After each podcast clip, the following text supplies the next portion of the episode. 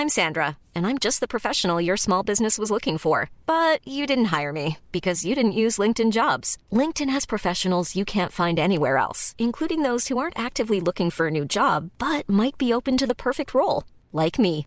In a given month, over 70% of LinkedIn users don't visit other leading job sites. So if you're not looking on LinkedIn, you'll miss out on great candidates like Sandra. Start hiring professionals like a professional. Post your free job on linkedin.com/people today.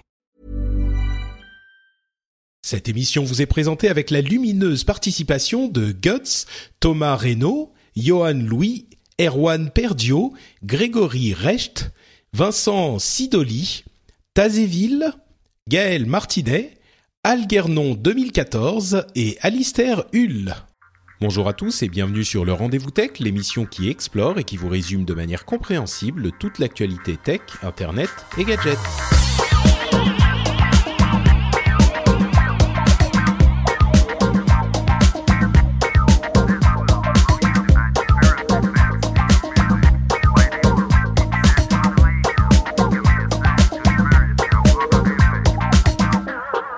Tous et bienvenue sur le Rendez-vous Tech, l'émission bimensuelle où on vous résume tout ce qui se passe dans l'actualité tech, internet, gadget. On prend toutes les infos importantes, on les digère et on en prend la substantifique moelle pour vous l'amener avec, a priori, en tout cas c'est ce qu'on essaye de faire, un bon moment à passer ensemble à parler de cette passion qui nous anime et qui est si importante pour le monde entier. Je suis Patrick Béja et aujourd'hui j'ai deux co-animateurs de talent, à commencer par Monsieur Jeff Clavier qui fait son retour triomphal dans le rendez-vous tech. Après, pouf, ça fait plusieurs, peut-être Bah, ça deux fait mois. ça fait deux ou trois mois, non? Euh, oui. Ça fait un petit bout de temps puisqu'on avait euh, des des problèmes d'agenda, donc euh, très heureux de vous rejoindre et très heureux de participer à cette nouvelle émission du Rendez-vous Tech. Euh, et en plus, comme ça, tu vas pouvoir nous parler d'alphabet. Je sais que ça fait des, des, des mois que tu veux parler de la transformation de Google, donc là, on va encore enfin avoir l'occasion. Euh, et on va aussi avoir l'occasion de parler d'une décision de justice assez importante, euh, qui est une décision de la Cour de justice européenne euh, de l'Union européenne, avec un spécialiste de la question qui est accessoirement le fondateur d'un tout petit site dont vous avez peut-être entendu parler, euh, à savoir Guillaume Champeau de Numérama. Comment vas-tu, Guillaume? Très bien, merci beaucoup. Comment En ça plus- va chez vous? Bah très bien, très bien. Je te remercie de prendre le temps parce qu'en plus tu es en, en- tu viens de relancer le site. Euh, Ouais, là ça a été euh, euh, quelques quelques semaines un peu euh, un peu euh, dans le rush là et puis Intense, ça y est, on a on a on a lancé le, le- la nouvelle formule il y a une semaine là donc. avec y on se avec des ambitions qui me plaisent pas mal, donc tu pourras nous en parler en fin d'émission. Avec plaisir. Ça marche. Et on va aussi vous parler euh, de la Surface Book. On a, on avait fait la plupart de la conférence Microsoft euh, en, en preview.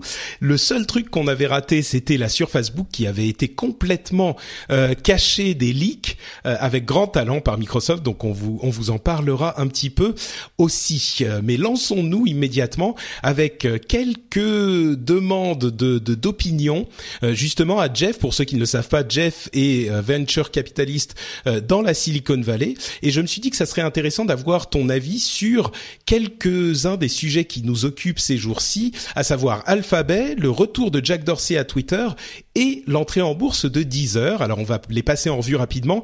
Le premier donc Alphabet qui est la nouvelle entité qui dirige Google, euh, enfin qui, qui Google s'est transformé en Alphabet qui aujourd'hui détient Google et d'autres sociétés qui faisaient partie de Google.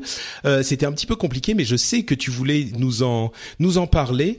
Euh, Bon, on est un petit peu en retard, mais euh, ton avis est précieux. Donc, qu'est-ce que tu tu penses euh, d'Alphabet? Pourquoi? Comment? Euh, Explique-nous tout. Bah, je pense que ce qui est intéressant par rapport à Alphabet, c'est la notion que Google, qui euh, existe maintenant depuis plus de dix ans, euh, a réussi à trouver une structure où ils peuvent se réinventer, où ils peuvent mettre en place des projets très innovants et très risqués, en donnant en gros le gros du, euh, du business à des, des execs qui ont beaucoup d'expérience.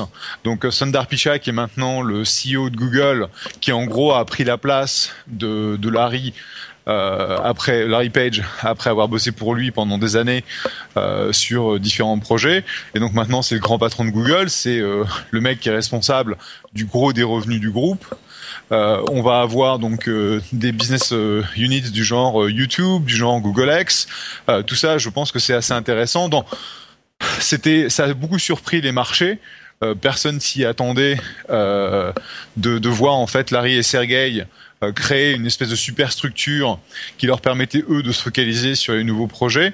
Donc bah, c'est très difficile pour les grosses boîtes d'innover et donc chapeau à Google d'avoir trouvé une structure qui fonctionne pour eux. Maintenant on va voir s'ils sont capables de, de vraiment euh, faire fonctionner cette, euh, cette entité qui est plus légère au, au niveau des, euh, de la prise de décision, de manière à, de manière à ce qu'ils puissent vraiment se réinventer. Parce qu'en fait, Google, même si il y a des grosses unités du genre Android, du genre YouTube, etc., ça, le cash car, donc le truc qui fait vraiment beaucoup d'argent, ça reste le, le, search engine, la recherche et la pub. Et à un moment, on euh, sait que ça va commencer à décliner. Mais donc, euh, la, la, raison pour toi, parce que c'est vrai, tu, tu l'as dit, ça a complètement euh, surpris les marchés euh, cette annonce quand elle est quand elle a été faite il y a environ deux mois. Euh, mais pour toi, c'est vraiment une question d'innovation. C'est ça le but pour Sergey et Larry, pour pouvoir rester agile en fait et pas être alourdi par la structure telle qu'elle existait, parce que c'est assez unique comme restructuration dans le monde de la tech. Oui, euh, G pour Google et F pour, F pour Facebook. Oups, pardon. Euh, c'était le, le jab de, de, de Mark Zuckerberg. Bah, c'est un peu comme ça que moi je l'ai compris parce que je vois pas autrement pourquoi est-ce qu'ils auraient euh, essayé de mettre en place cette enfin déjà au niveau au niveau financier au niveau légal cette restructuration a dû coûter mais un pognon absolument monstrueux, euh, que ce soit au niveau des avocats, au niveau des comptables, au niveau des, structures. Ils ont changé euh, donc euh, le la boîte qui qui était tradée sur les marchés publics, etc. Donc c'est c'est pas une c'est pas un petit changement quoi. Ça n'a pas été, tu vois, sans, sans conséquence au niveau légal, au niveau comptable. Ouais, c'est pas, pas juste un changement de nom quoi. Il y avait vraiment un pas juste, ouais, autre. ouais, d'accord. Et donc, c'est pas juste la moi, Ouais, vas-y. Pour moi, c'est Larry et Sergey qui se disent euh, Google est maintenant bah, euh, une des boîtes établies euh, du domaine. il faut qu'on réussisse à se réinventer et essayer de voir comment le business peut être mis dans les mains de gens qui sont tout à fait capables de le faire tourner et euh, pour que nous, les, les, les, fondateurs, euh, puissions vraiment nous focaliser sur euh, sur l'innovation et sur les projets qui qui auront un impact sur Google. Tu vois, comme le projet Loon, qui est mm. accès à Internet par des ballons. Bon, ça paraît quand ils l'ont lancé, ça, ça, paraissait un peu fou, mais bon, euh, ça permet effectivement de, de, mettre Internet partout sur la planète. Et une fois que tu as la connectivité, tu peux créer euh, énormément d'autres activités. Donc pour moi, c'est ça. C'est vraiment, ouais, c'est vraiment pour assurer l'avenir. C'est pas juste Larry et Sergey qui se sont dit bon, c'est bon, euh, Google, j'en ai marre, je veux faire d'autres choses. Euh, ça fait 15 ans, maintenant, je veux m'amuser, quoi. C'est vraiment pour préparer l'avenir du groupe c'est comme ça que moi je l'ai compris et je pense que c'est comme ça qu'ils l'ont annoncé quoi. Ouais. Euh, parce que bon, évidemment ils vont pas ils vont pas annoncer on en a marre euh, on veut aller s'amuser en même temps. Faut c'est c'est sûr. Bah si tu veux ce qui est intéressant c'est que il y avait quand même euh, un feeling que d'un côté tu avais Larry Page qui était euh, très euh, très impliqué et qui, qui faisait tourner le groupe au jour le jour, mais Sergey il était un peu parti à la plage quoi. Ouais ouais c'est sûr. En gros il y a vraiment un feeling que là il est revenu. Hmm. Guillaume, tu voulais dire quelque chose?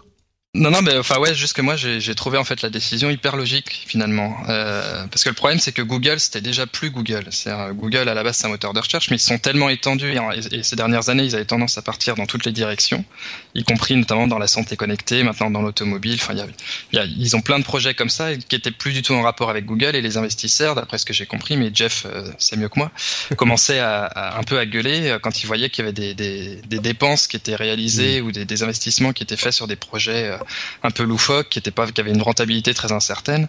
Donc finalement, le fait d'exclure toutes ces activités complètement annexes de, de, Google et de concentrer Google sur le cœur de le cœur de marché, sur tout ce qui fait de l'argent, quoi. Ouais, en tout cas, ce qui fait de l'argent à court terme, ce qui permet un peu de rassurer les investisseurs et puis de continuer à faire mumus sur des, des, des, des projets mm. peut-être un peu plus long terme ou plus risqués euh, au sein d'une autre structure qui est Alphabet, qui se trouve être euh, également possédée Google, mais au moins quand euh, Google publie ses, ses bilans financiers, euh, le, le, les investissements qui sont faits sur d'autres activités viennent pas impacter le, le chiffre d'affaires, donc ça rassure un peu tout le monde. Ça va quoi s'en tenir, quoi. Euh, justement, à propos d'investissement... Quand on regarde, quand on regarde la performance de l'action Alphabet, euh, donc euh, Goog, qui s'appelle toujours Goog, euh, bah clairement ça a bien marché parce que euh, sur, on est quasiment au plus haut là. Ouais, ouais donc les investisseurs ont été, les, marchés ont. Ça veut dire que les marchés ont bien agi. Mm. effectivement, ils ont fait ça hyper ils ont fait ça hyper proprement et c'est même euh, même au niveau de la com le fait que ça n'est qu'on l'a su vraiment au moment où ça a été fait c'est incroyable parce que le nombre de, de, de, personnes d'intermédiaires qui ont dû être mis dans mm. le dans la boucle et que ça n'est pas fuité. Effectivement, il n'y a pas eu de ligue de spéculation qui aurait pu influencer justement la, la, le cours de l'action. Euh, peut-être qu'il y avait des conséquences euh, financières et légales très lourdes à ceux qui, pour ceux qui auraient leaké. Donc bon on a aussi le retour de Jack Dorsey qui, euh, pour ceux qui, qui ne s'en souviennent pas, était l'un des fondateurs euh, et des, des, des, designers principaux de Twitter à l'époque où il s'est lancé. Puis il est parti faire d'autres choses et notamment Square, euh, qui est une société qui veut faciliter les paiements entre particuliers et entre business et particuliers, dont il est toujours CEO, mais maintenant il a été renommé président de Twitter. On sait que le board de Twitter était un petit peu hésitant justement sur le fait qu'il puisse gérer les deux à la fois. Euh, toi, tu le vois comment du côté euh, des investisseurs de la Silicon Valley justement C'est d'une part, est-ce qu'il est, est-ce que tu penses qu'il peut euh, redonner un petit peu de vie au produit Twitter Et est-ce que tu penses qu'il pourra gérer les deux, quoi? Donc, ça vaut le coup de revenir un peu en arrière. Donc effectivement, Jack était un des fondateurs de Twitter au sens où Twitter ça a été son idée qu'il a soumis à Eve Williams du temps où il travaillait chez Audio, qui était une infrastructure de podcast euh, qu'il avait lancé dans, dans les années 2006-2007. Euh, euh, et donc, à ce titre, Jack était le premier CEO de Twitter. Après, Jack et Eve ont été en désaccord et donc Jack s'est fait virer par Eve et il a été fondé Square. Après, Eve s'est fait virer euh, en tant que CEO et Jack est revenu euh, pour une période de temps. Ils ont fait rentrer Dick et Jack est devenu le patron du produit. Donc il y a eu une histoire euh, autour de Twitter entre entre Jack et Twitter qui remonte au tout début et où en gros il y a à ses débuts en tant que CEO, il avait démontré que bah, manquait de maturité et c'était pas un job qui était vraiment euh, à même de faire. Son retour en tant que CEO permanent euh, vient en gros d'une régularisation par le board de la situation euh, intermédiaire ou temporaire qui avait été créée après le départ de Dick, Dick Costello, où en gros le board avait dit bah Jack est CEO temporaire et on va aller chercher un CEO. A priori, pas qu'il fasse à la fois Square et euh, Twitter, quoi. Le board et le, comité de, euh, de nomination dont Eve euh, faisait partie, Eve Williams, initialement avait dit on n'a rien contre Jack, bien au contraire, mais on veut pas d'un CEO qui va partager son temps entre deux boîtes publiques. Et il se trouve que entre temps, entre euh, Jack revient en tant que CEO chez Twitter de façon euh, temporaire et Jack revient à temps plein, euh, Square avait filé son de façon bon aux États-Unis tu peux aller public, enfin pour aller public on doit soumettre à la SEC un document qui s'appelle le S1 que l'on peut euh, soumettre de façon confidentielle à condition que la boîte ne fait pas euh, euh, ne fasse pas un milliard de dollars de, de revenus.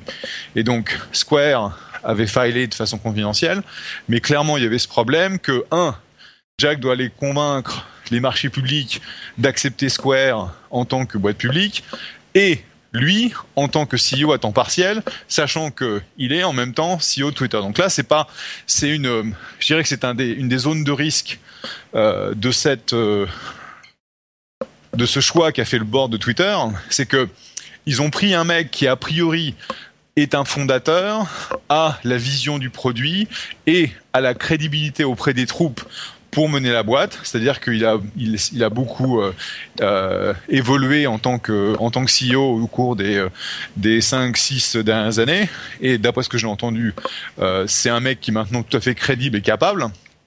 Le problème, c'est que c'est déjà compliqué de mener une boîte publique en tant que CEO et donc emmener deux en parallèle, c'est un peu casse-gueule quoi. Bon, et donc alors, là... alors justement, euh, vous les VC euh, de la Silicon Valley, vous vous retrouvez à votre country club, euh, vous fumez vos gros cigares et puis vous vous regardez et puis vous dites ah mais euh, bon de toute façon Jack il va aucun problème, il va gérer ça d'une main de maître ou alors autre option, vous dites ah mais Jack ce petit jeune il a rien compris, il va se casser la gueule, il va casser la gueule, il va faire se casser la gueule à Twitter en deux mois c'est terminé.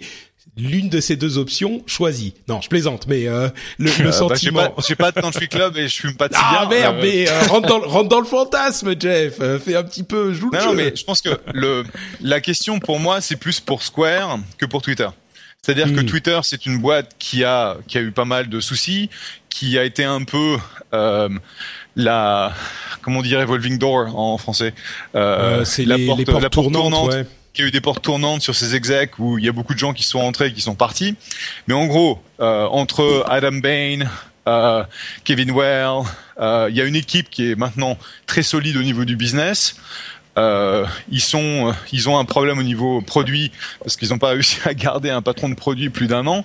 Mais en gros, ce sera ils ont, ils ont la capacité, je pense, d'essayer de réinventer Twitter au niveau business et au niveau produit pour que ça, en gros, ça prenne euh, son important, l'importance qu'il euh, que Twitter a en tant que médium de, de, de, de médias euh, principal. Et je pense que ce qu'on va voir, c'est des changements fondamentaux du genre euh, les 140 caractères qui vont péter, du genre euh, plus de sémantique euh, et de possibilités au niveau du produit. On a vu euh, donc les moments lancés pour avoir un truc beaucoup plus média que un ensemble de tweets. Et donc ça, je pense que, pour pour expliquer aux gens, le moment c'est un, un, nouveau donc les moments c'est un nouveau produit sur Twitter, une nouvelle petit un nouvel un nouveau petit onglet qui est beaucoup plus accessible aux gens qui n'ont pas de compte Twitter euh, qui résume en fait des choses qui se passent et qui sont communiquées sur Twitter, mais de manière de manière beaucoup plus facile à consommer, avec 10, euh, 12 tweets à la suite qui résument euh, les, les moments les plus exemplaires, les plus les plus euh, comment dire représentatifs de quelque chose qui se passe. Donc effectivement, ça c'est le type de direction dans laquelle semble se se diriger Twitter justement sous l'impulsion de, de Jack Dorsey quoi. Donc euh, bon, bah donc tu, tu, confirmes effectivement cette impression qui est que Twitter va se concentrer plus sur le produit désormais et faire évoluer encore plus le produit pour essayer de d'enfin trouver une formule qui accroche encore plus de monde que les 300 350 millions d'utilisateurs actifs auxquels ils sont depuis un un, petit moment euh, un, peu en stagnation quoi. Voilà, et c'est en gros réinventer le produit euh, de façon à le rendre plus grand public, et euh, le faire euh, parce qu'en gros Twitter c'est bien mais c'est trop compliqué. C'est pas assez euh, c'est pas assez facile de d'y accéder de comprendre comment ça marche avait trop de règles. Tu vois du genre un truc quoi la con mais ça fait ça fait 7 ans 8 ans que je tweete en me plaignant du fait que tu peux pas éditer un tweet. Et la réponse que me donnait Eve depuis le début c'est ah mais non mais de toute façon on envoie des tweets par SMS on peut pas éditer des SMS je dire. et donc, euh, je pense que tout ça, ça va se, ça va se régler. Vas-y. Non, ben, enfin, moi, je, je, je, suis très inquiet en fait pour Twitter parce que c'est quand même pareil. Hein. Moi, c'est le réseau social que j'utilise de préférence justement parce qu'il fonctionne pas du tout comme Facebook ou feu Google enfin presque feu Google euh, et que là on a un peu l'impression qu'ils sont en train de perdre leur âme. Effectivement, les, les 140 caractères commencent à, à, sauter dans les messages privés. Est-ce qu'ils vont le faire en public? Je sais pas, parce que la difficulté à Twitter, c'est de réussir à trouver une transition sans perdre les, les utilisateurs historiques. Et du coup, bah, c'est la grosse. Ils vont faire du Facebook, qu'on va avoir une pas le copie de Facebook, mais à ce moment-là, pourquoi ne pas aller sur Facebook? Non, je crois que Ouais, c'est effectivement la difficulté de réussir à évoluer sans perdre leur âme. Mais bon, là, il y aurait peut-être tout un débat à avoir sur euh, sur Twitter, effectivement, euh, qu'on qu'on pourra avoir un autre jour. Mais sur Jack euh, Dorsey, moi, je, je sais pas, Jeff, est-ce que est-ce qu'il y a des exemples de, de, de boîtes comme ça qui ont, un, ont un, un, président qui est pas qui est pas à 100% Enfin, moi, ça me paraît assez délirant ce truc-là. Bah, enfin, il y a, y a deux choses. Un, il y a la transition du produit pour le rendre plus grand public. Et là, je pense que justement un des points importants, c'est de se dire que euh, les utilisateurs initiaux qui sont encore engagés, c'est peut-être pas les utilisateurs que dont Twitter dépend dépend aujourd'hui pour passer à son prochain stade. Et je pense que c'est une transition que l'on voit très souvent dans les produits consommateurs, c'est que si, si tu t'attaches trop à, à servir ta base initiale, mm. bah en fait, tu es vachement limité parce que ta base initiale te rend un peu prisonnier de ce que tu peux faire. Alors mm. ça, c'est une chose. Euh, la deuxième, c'est ce que tu mentionnes, c'est bon, quels sont les exemples? Alors les deux exemples que tu entends, c'est Steve Jobs qui euh, faisait euh, en même temps Pixar et Apple. Ok, ok. Mm. et le deuxième, c'est Carlos Ghosn qui qui est le patron de Renault et de et Nissan. Et là, tu te plies de rire parce que franchement, comparé, euh, euh, ah voilà, Twitter, Twitter c'est Renault et Square c'est Nissan. What? Euh, Donc euh, c'est vrai qu'il n'y a pas vraiment à ce jour euh, d'exemples qui fonctionnent. Et pour moi, c'est ça le plus gros risque. Si tu veux, ma réaction euh, dans ce dans cette situation, où je suis dans mon dans mon country club à fumer mon cigare, ce que je ce que je ne fais ni l'un ni l'autre, euh, ce serait de dire putain, si j'étais investisseur dans Square, je serais vraiment furieux parce qu'en gros, ils avaient un fondateur qui a passé énormément de temps euh, à travailler sur Twitter et pas et pas se focaliser sur Square. Bon, la bonne nouvelle c'est que la boîte a priori est prête à aller publique et que bon euh, euh les les les investisseurs s'en sortiront, mais tu as quand même une grosse question qui est bah, si, ja si Jack s'était focalisé sur Square 100%, est-ce que Square serait pas bien plus loin en termes de bah, tu vois, de milestone euh, financière en termes de revenus. Euh, ça fait quand même quelques années qu'il est dessus euh, et il n'a pas réussi à faire complètement décoller non plus pendant euh, cinq ou six ans. Donc pourquoi est-ce que tout à coup en un an il aurait réussi? Mais bon. Ouais, puis en plus ça donne le, sentiment d'un d'un bah, CEO qui sait pas trop sur quel sur quel cheval parier. Donc du coup il a un peu. bah, il, a, il, a, il, a, il, a, il, a, recruté il a recruté quand même des super équipes chez Square. Hein. Je veux dire, les mecs c'est pas des manches. Hein. Et justement c'est ça qu'ils vont c'est ça qu'ils vont vendre. C'est-à-dire que l'équipe euh, de Square euh, qu'ils ont monté est super solide. Et donc là où euh, Jack avait un, en gros un rôle de cheville ouvrière jusqu'il y a peut-être un ou deux ans. Aujourd'hui, c'est plus le cas. C'est vraiment le CEO. Hmm. Donc bon, on va voir. Je dis, on va voir quel est le quel est le, le comment on dit haircut euh, comment, quel est le discount que les marchés publics vont appliquer au stock Square parce que Jack n'est pas à 100%. Ouais. Bon, moi je crois que, que Twitter est quand même son premier amour, mais euh, bon, on verra. Et il essaye de le retrouver. On verra ce que ça donne. Euh, Un mot rapide. je pense que c'est vrai. Je pense que c'est vrai. C'est Twitter, c'est son premier amour. Euh, Square, c'est sa maîtresse. On verra ce qui se passe. euh, un mot rapide sur l'entrée en bourse de Deezer qui lève 300 millions d'euros et qui a fait un petit peu les les gros titres euh, cette dernière semaine dans les les euh, publications francophones. Je suis curieux de savoir si ça a fait du bruit. Euh, en, dans la Silicon Valley ou pas, Jeff, en quelques mots Euh, non, pas trop. euh, c'est-à-dire que je l'ai vu, je l'ai vu, j'ai vu quand même un article sur TechCrunch euh, qui annonçait le, la, la, le passage de Deezer sur le, le marché public. Mais ils, ils, vont flotter où? Sur le marché français ou sur le marché américain? Euh, alors là, je t'avoue que je suis pas sûr du tout. Je crois que c'est le marché français. Enfin, le marché français, c'est sûr, mais je sais pas. Bah, c'est un peu ça le problème, quoi. C'est que si si oui, si flottait sur le Nasdaq euh, ou sur le NYSE, bah ça les rendrait légitimes sur les hmm. marchés euh, les marchés globaux. Flotter sur le CAC. Là, c'est Euronext en fait. Donc euh, ouais, c'est un peu moins intéressant pour les Américains. D'accord, ils s'en foutent, on a compris. Nous, on est là, ouais, le concurrent à Spotify, super, on a gagné. Et en fait, bon, ok. D'accord. Bon bah nous on est contents de toute façon. Voilà, on on on a que faire de vos gros cigares et de vos country clubs, monsieur. Nous on est heureux. Euh, parlons un peu. De cigares et country club. non mais c'est bon, j'ai décidé que on va on va à la battery. Notre notre club c'est le battery euh, à San Francisco. C'est pas du tout où on va fumer des cigares et ça ressemble pas à un country club. Bon, d'accord, ok. Mais de toute façon, le, tu sais bien que je m'embarrasserai rarement de la réalité factuelle. Moi, je me fais mes films, c'est beaucoup. Il fait rêver les auditeurs. Exactement. euh, un autre truc euh, assez important qui s'est passé en Europe, c'est une décision de la Cour de justice euh, de l'Union européenne qui a annulé le safe harbor euh, en raison de, en fait, c'est des conséquences des des déclarations, enfin des déclarations, des informations qu'a fait découvrir Edward Snowden. alors, est-ce que tu, tu peux expliquer de quoi il s'agit, Guillaume, ou tu veux que je fasse l'explication et puis tu nous... Comme tu, préfères. Euh, bon, je vais dire très rapidement. En fait, le Safe Harbor, euh, et tu me dis si je dis des bêtises, euh, c'est un accord qui existait entre l'Union européenne et les États-Unis pour l'échange, enfin la euh, possibilité de traiter des données des ressortissants européens sur les serveurs américains. Et il s'est trouvé que suite aux révélations d'Edward Snowden, il y a un, euh, utilisateur de Facebook en particulier qui a fait un procès à la société et qui voulait que ces données soient hébergées, enfin soient retirées de euh, Facebook ou soient hébergées en Europe, l'un des deux.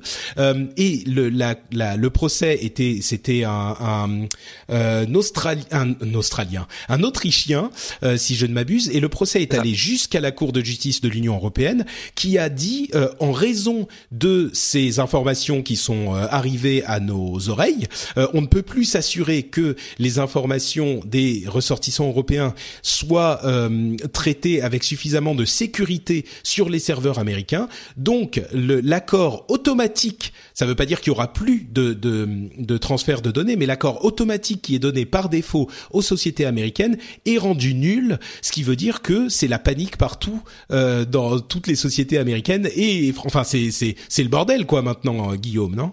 C'est ça. Alors, t'as as très bien résumé, mais c'est ça et c'est presque juridiquement c'est pire que ça. Euh, c'est assez, drôle en fait quand on regarde les choses, c'est que la, Cour européenne, elle s'en fout de Snowden.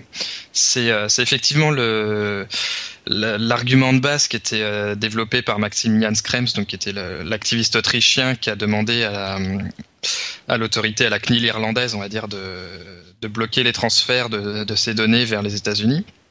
Il lui disait, bah, euh, du fait de l'arrivation de, de l'accord Prism, enfin du programme Prism, qui était euh, la toute première révélation d'Edward Snowden, qui disait la NSA a accès direct aux, serveurs de Google, Facebook, Skype, enfin quasiment tous les tous les géants du web américain ils ont des accès directs au serveur. En fait, on a compris un peu plus tard que c'était un peu plus subtil que ça, c'est-à-dire qu'ils n'avaient pas des accords négociés directement avec les entreprises, mais qu'ils allaient se servir eux-mêmes en mettant des, des, sondes qui permettaient de, de collecter les données qui allaient vers ces serveurs-là. Et euh, Maximus a dit, euh, bah, du fait qu'il y ait ce programme Prism, moi les données qui sont envoyées vers les serveurs américains, a priori la NSA a accès dessus, donc il n'y a pas là, ce qu'on appelle la protection adéquate en droit, où les données des Européens sont censées bénéficier à peu près de la même protection que les données en Europe, quand ils sont aux, États-Unis. Et en fait, la Cour là, euh, a dit, euh, bah, il n'y a, a, pas tellement un changement de circonstance, c'est simplement que la loi américaine en elle-même Snowden ou pas Snowden, programme Prism ou pas, ou pas programme Prism, NSA ou pas NSA, peu importe, la loi américaine en elle-même est pas assez protectrice.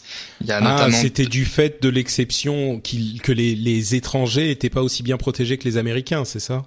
Alors il y a deux choses. Il y a le cadre général de la loi qui dit aux États-Unis que pour des motifs un peu comme on a aujourd'hui avec la, loi surveillance qui a été malheureusement votée et adoptée euh, en France cet été, euh, pour des raisons des impératifs de sécurité nationale, les États-Unis peuvent accéder aux données qui sont aux États-Unis et sans, sans que ce soit public et sans qu'il y ait surtout une procédure judiciaire publique. Donc euh, tout se fait tout se fait en secret avec un tribunal secret, etc.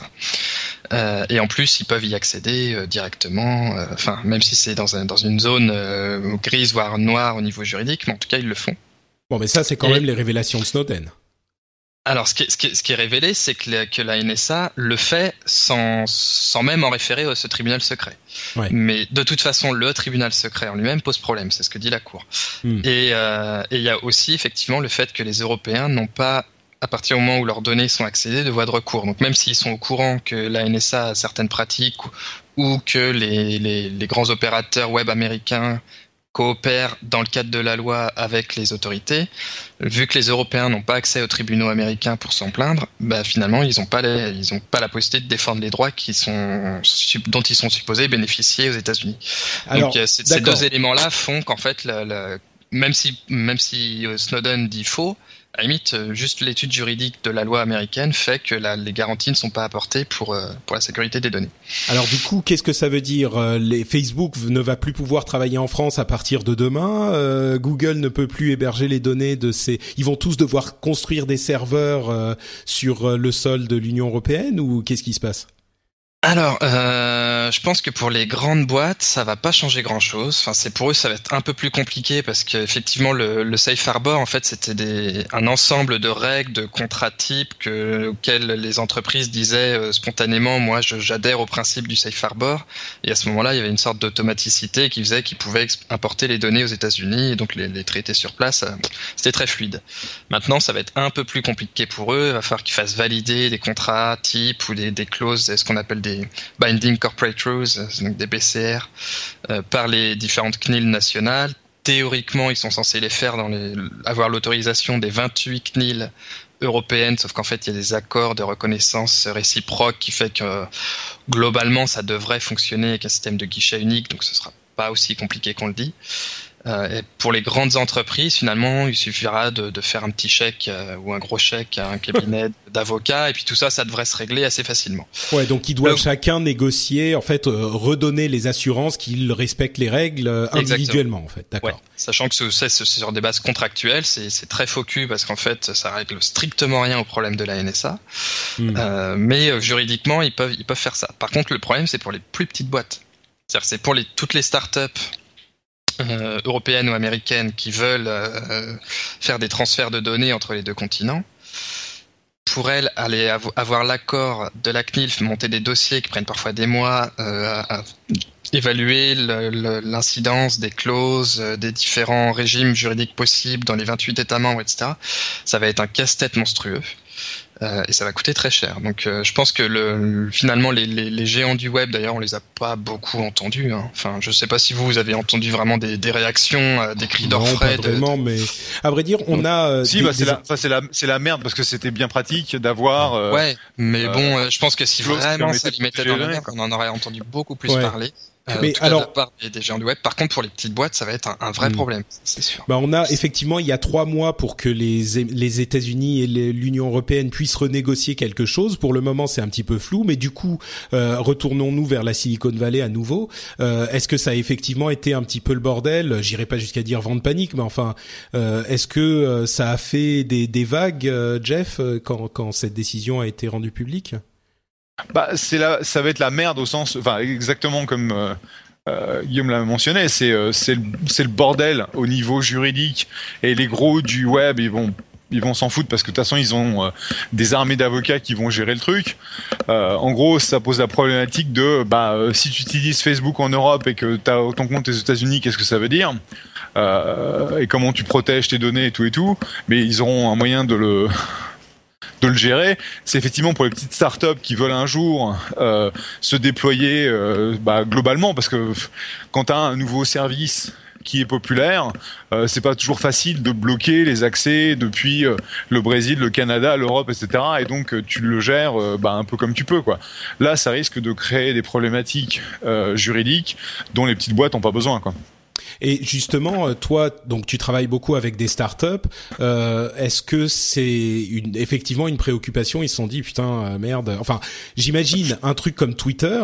Euh, comment tu fais pour gérer le truc avec l'Union européenne? Enfin, Twitter aujourd'hui, bien sûr, il n'y a pas de problème. Mais je pense à Twitter quand il venait de se lancer. des Européens vont ouvrir des comptes. Tu sais parce que tu reconnais l'IP, mais bah, tu vas bloquer, tu vas bloquer les IP, ou alors tu vas, tu vas essayer de trouver euh, des méthodes. Enfin, je sais pas si tu peux euh, faire une déclaration volontaire comme quoi tu reconnais que ta donnée est pas euh, protégée ou je sais pas quoi. Je sais pas. Hmm.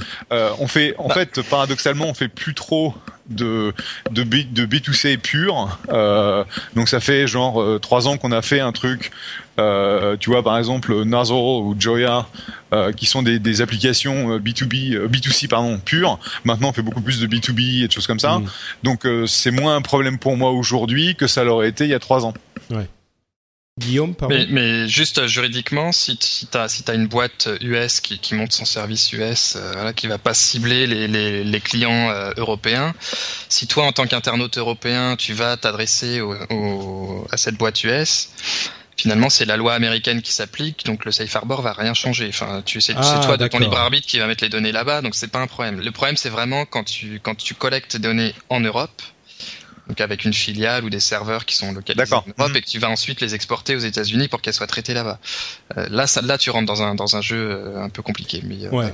Donc il est, il est possible que certaines boîtes peut-être choisissent de rester aux États-Unis et de ne pas faire leur extension en Europe avant d'être suffisamment grand pour gérer ce genre de problème justement. Mais, mais inversement, tu vas aussi avoir des boîtes qui vont, et je pense que c'est un peu le, le sens, le, enfin en tout cas ce que veut pousser la, la, la commission, la Cour de justice, c'est que les boîtes US localisent, et d'ailleurs elles le font de plus en plus, leurs euh, services et leurs euh, serveurs en Europe pour que hmm. les données quittent pas quittent pas les euh, le territoire. C'est aussi une autre solution. effectivement. Ça aussi c'est très focus entre nous parce que la NSA on, on a la même la même en, en Europe et en France. Hein. Oui, mais au moins euh, c'est c'est les, les Européens qui espionnent les Européens. Voilà, voilà c'est plus propre. D'accord. Bon bah écoute, effectivement, au final, j'ai l'impression que c'est un petit peu une tempête dans un verre d'eau cette histoire. Enfin, c'est pas vraiment une tempête dans un verre d'eau parce que c'est important, mais les conséquences de cette tempête sont peut-être moins importantes qu'on pourrait le craindre quand on entend toutes ces histoires d'accords multilatérales. Euh. ce, qui est, ce, qui est, assez drôle, enfin on verra, c'est ce que tu disais tout à l'heure, c'est-à-dire que les CNIL européennes qui donnent trois mois à tout le monde pour euh, pour trouver des accords. c'est même pas qui, qui, qui, donne trois mois aux États-Unis et à l'Europe pour négocier un nouveau safe harbor entre eux. En, en, gros, c'est ça l'idée. Et, si s'il n'y a pas d'accord d'ici trois mois, à ce moment-là, il y aura euh, peut-être des interdictions de transfert. Déjà juridiquement, c'est très bancal parce que je vois, moi, je, je, je vois pas pourquoi ils attendent trois mois. À partir du moment où le safe harbor est annulé, il est annulé. Il n'y a pas, la cour n'a pas décidé de le, de suspendre sa décision pendant trois mois. Donc, euh, bon, c'est un truc qu'ils font entre eux. Et puis, euh, il va y avoir un safe harbor 2 qui était déjà en cours de négociation depuis quelques années. Je pense que là, euh, voilà, bon, on devrait l'avoir d'ici la fin de l'année ou début de l'année prochaine. Et puis, euh, puis ça va passer comme ça. À partir du moment où il y aura un Safe Harbor 2, tout le monde va se mettre sous ce régime-là. Et puis, euh, et puis ouais, il va, il va y avoir un truc du genre euh, Safe Harbor 2, ça veut dire on, vous pouvez nous espionner, sinon on peut vous espionner aussi. Ok, très bien, tout va bien, on serre la main et tout est bon. Mais tu nous le dis, mais tu nous le dis. voilà, c'est ça. bon, alors avant on disait personne s'espionne. Ouais, nous on est des gens bien, ça va, personne s'espionne. Safe Harbor 2, c'est bon, tout le monde s'espionne. Oui, bon, ok, donc ça va, on s'arrange entre nous, on est clair entre nous, tout est dit, tout est sur la table, donc tout va bien. Ok.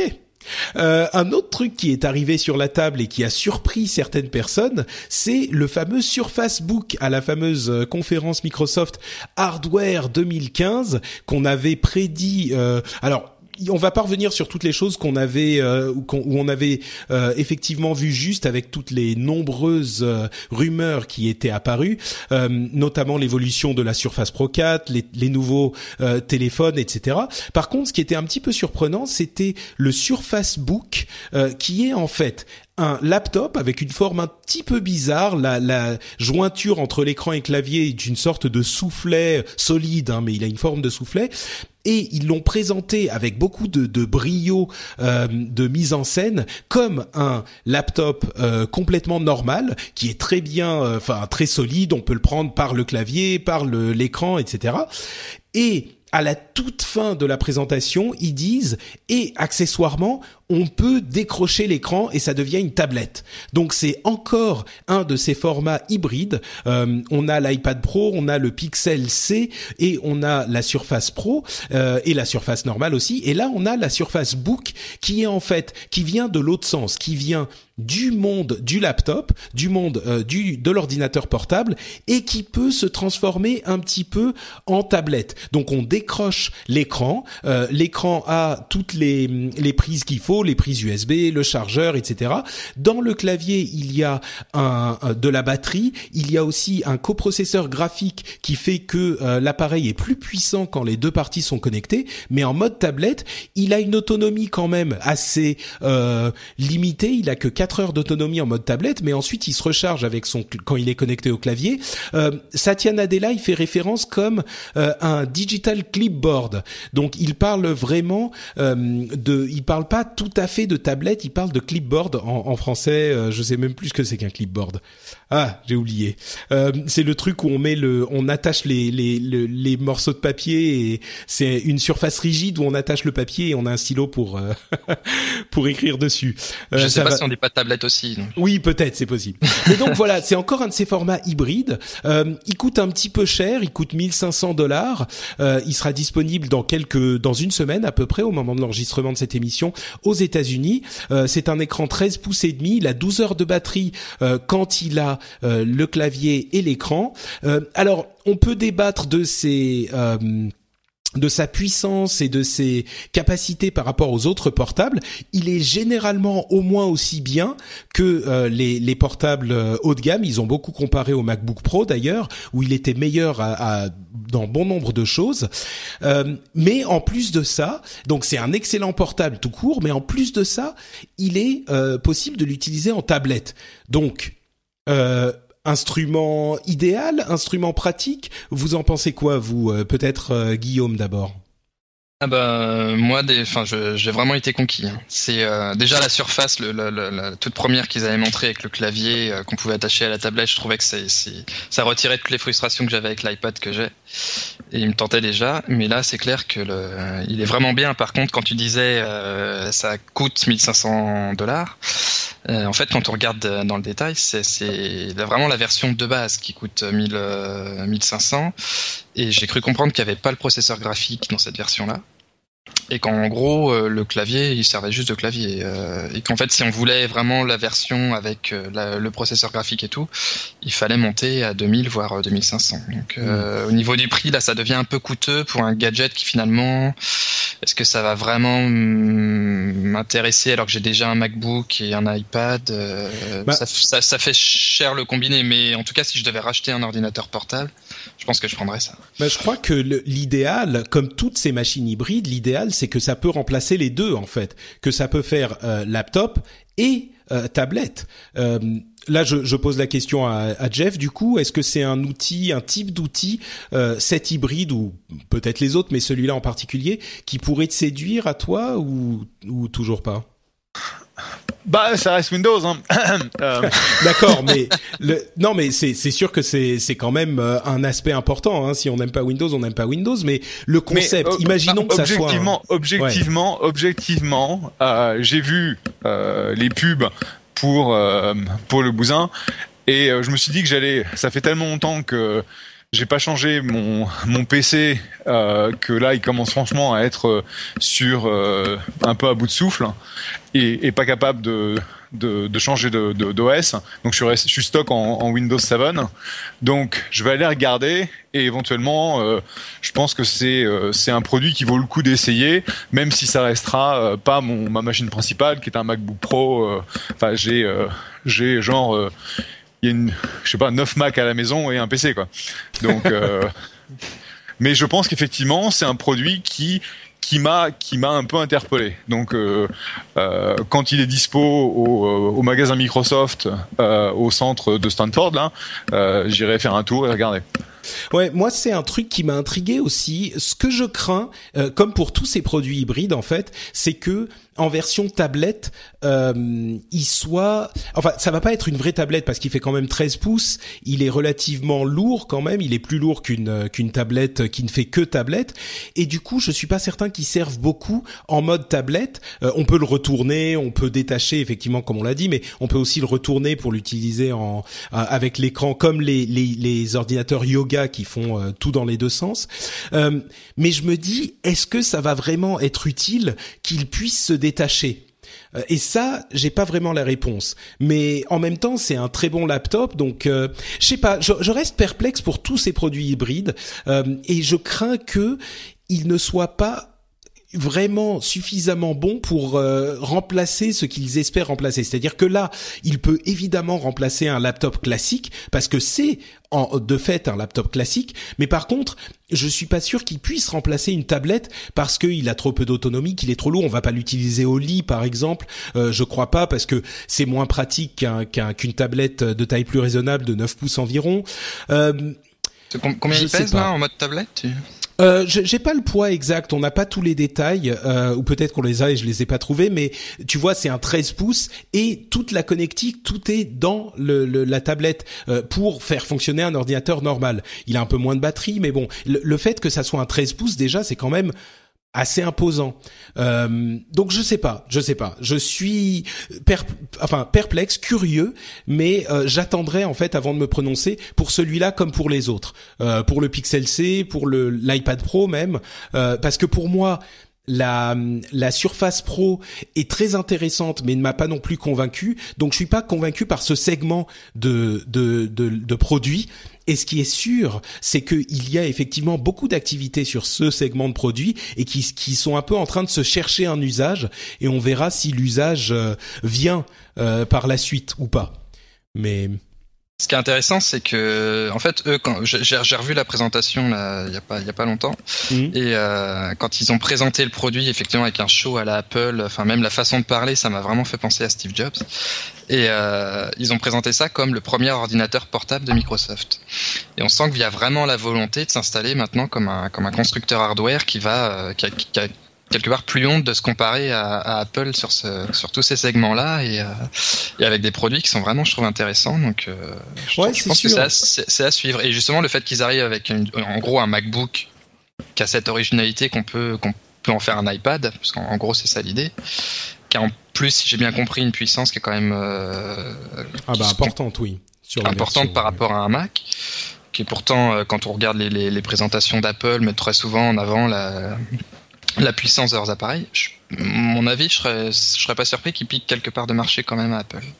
Ouais, ça c'est. Disons que ce qui est vraiment intéressant pour moi dans cette tendance, c'est que maintenant on a Apple, euh, Google et Microsoft qui sont tous les trois des constructeurs de d'appareils premium sur leur segment qui montrent un petit peu la voie euh, aux autres constructeurs. D'ailleurs, ils ont dit clairement que euh, d'autres constructeurs comme Dell et HP, si je ne m'abuse, vendaient la Surface. Donc ces appareils qu'on a vu sortir où on se disait waouh, wow, ce, ce, ce, cette tablette Dell, elle ressemble quand même vachement à la Surface. Bah, c'est effectivement une Surface comme on s'en doutait. Euh, donc, c'est vraiment un, un, moyen de montrer l'exemple, de montrer la voie. Et on a euh, le cas pour euh, les trois grands constructeurs. Donc, on a une, euh, une, tout le monde suit finalement la même voie, ce qui est ce qui est assez intéressant, quoi.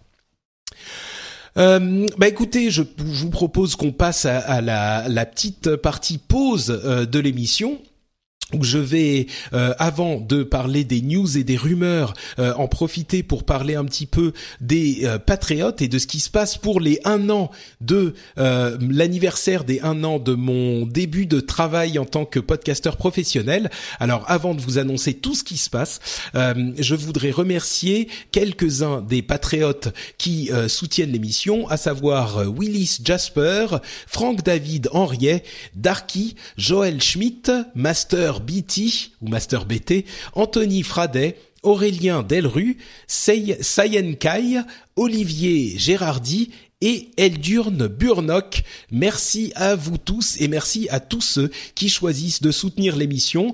Euh, vous le savez, ça fait presque un an que euh, je suis en, devenu un podcasteur professionnel. On est à euh, 950 personnes qui soutiennent l'émission. On s'approche des 1000 personnes. Si vous avez euh, un jour pensé à soutenir l'émission et que vous ne l'avez pas fait, peut-être que ces un an serait l'occasion de vous dire euh, bon allez, je m'y mets.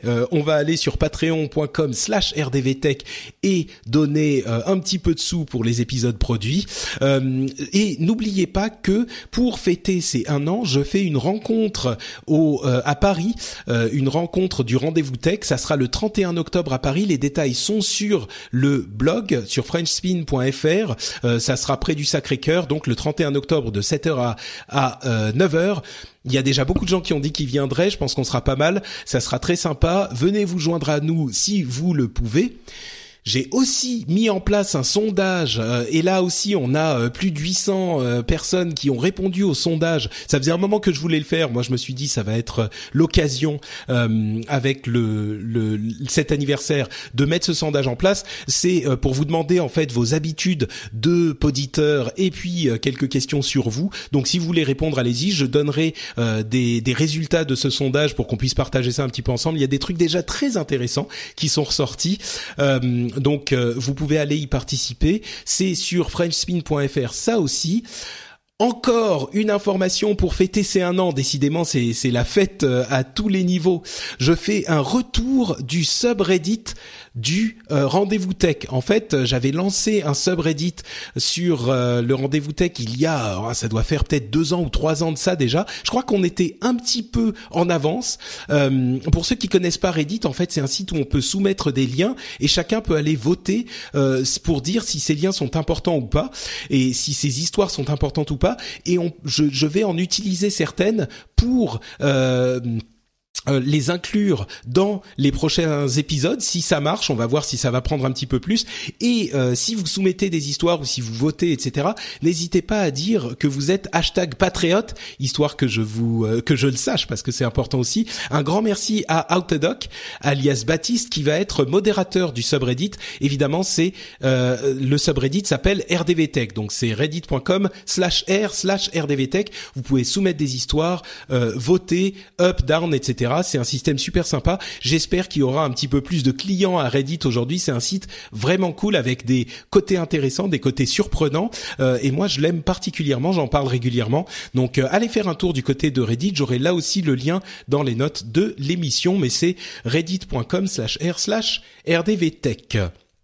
Et enfin, il y a un message de Mika en fin d'émission qui nous euh, parle de son émission euh, Nip Source euh, qu'il fait sur le réseau Nip euh, Tech. Et, Mika est un ami de l'émission depuis bien longtemps, c'est un patriote depuis bien longtemps. Donc, vous pourrez entendre son message en toute fin d'émission. Donc, je résume. Un an de podcasting, c'est totalement fou. Merci à vous, c'est vous qui avez changé ma vie et qui rendez ça possible.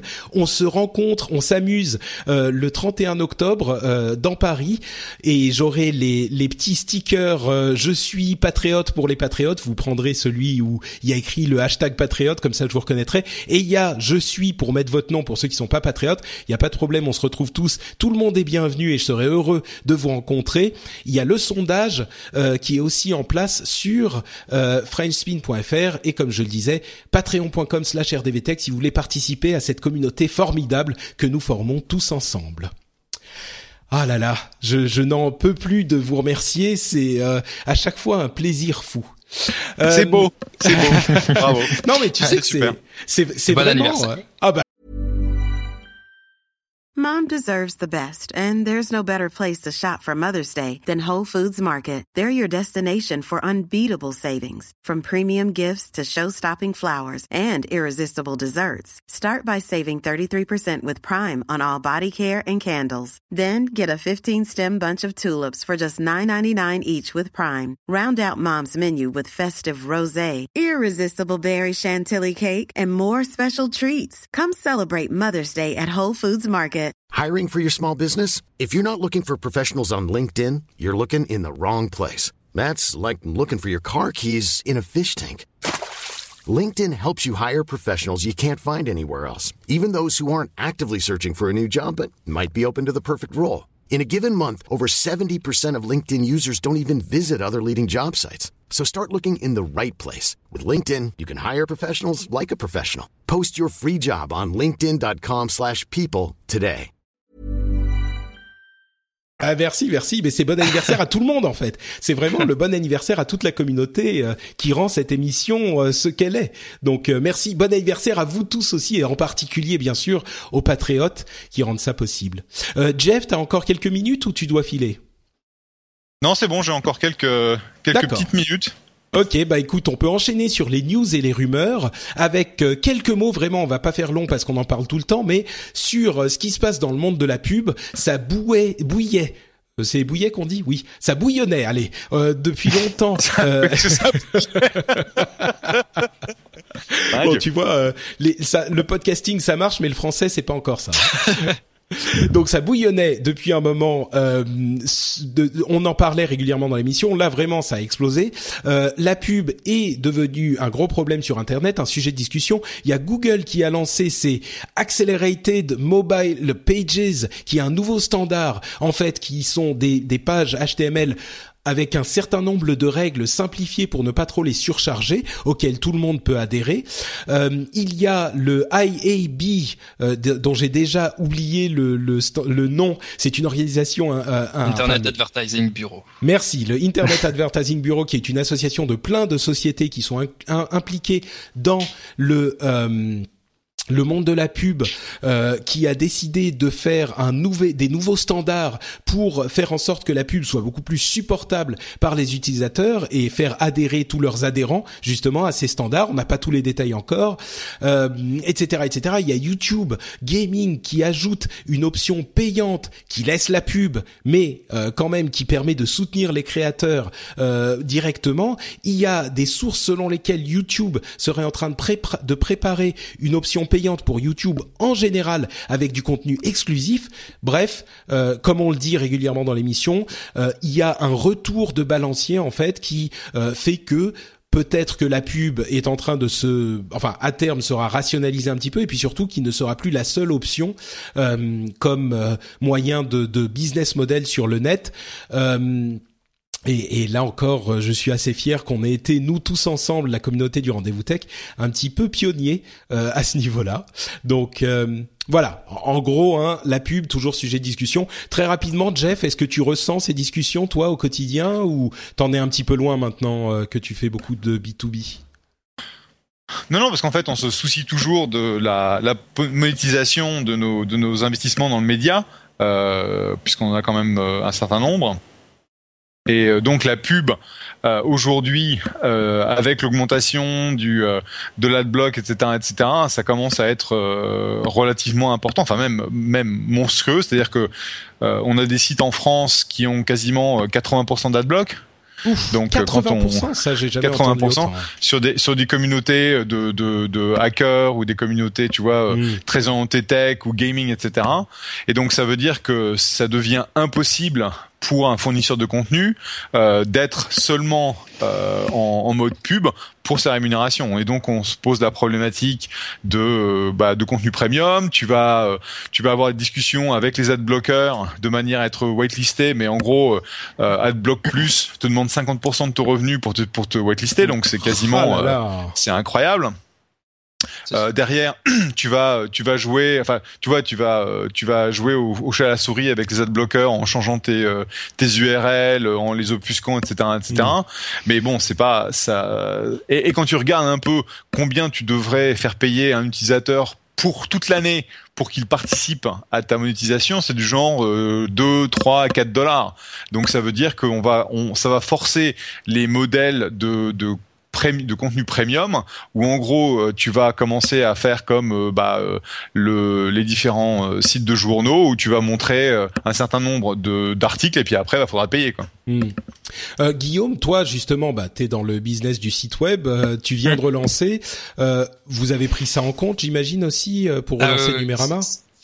C'est de toute façon on pouvait pas relancer Numérama sans, sans essayer de relancer la, le modèle économique. Donc euh, clairement nous aujourd'hui on est toujours 100% euh, revenu publicitaire.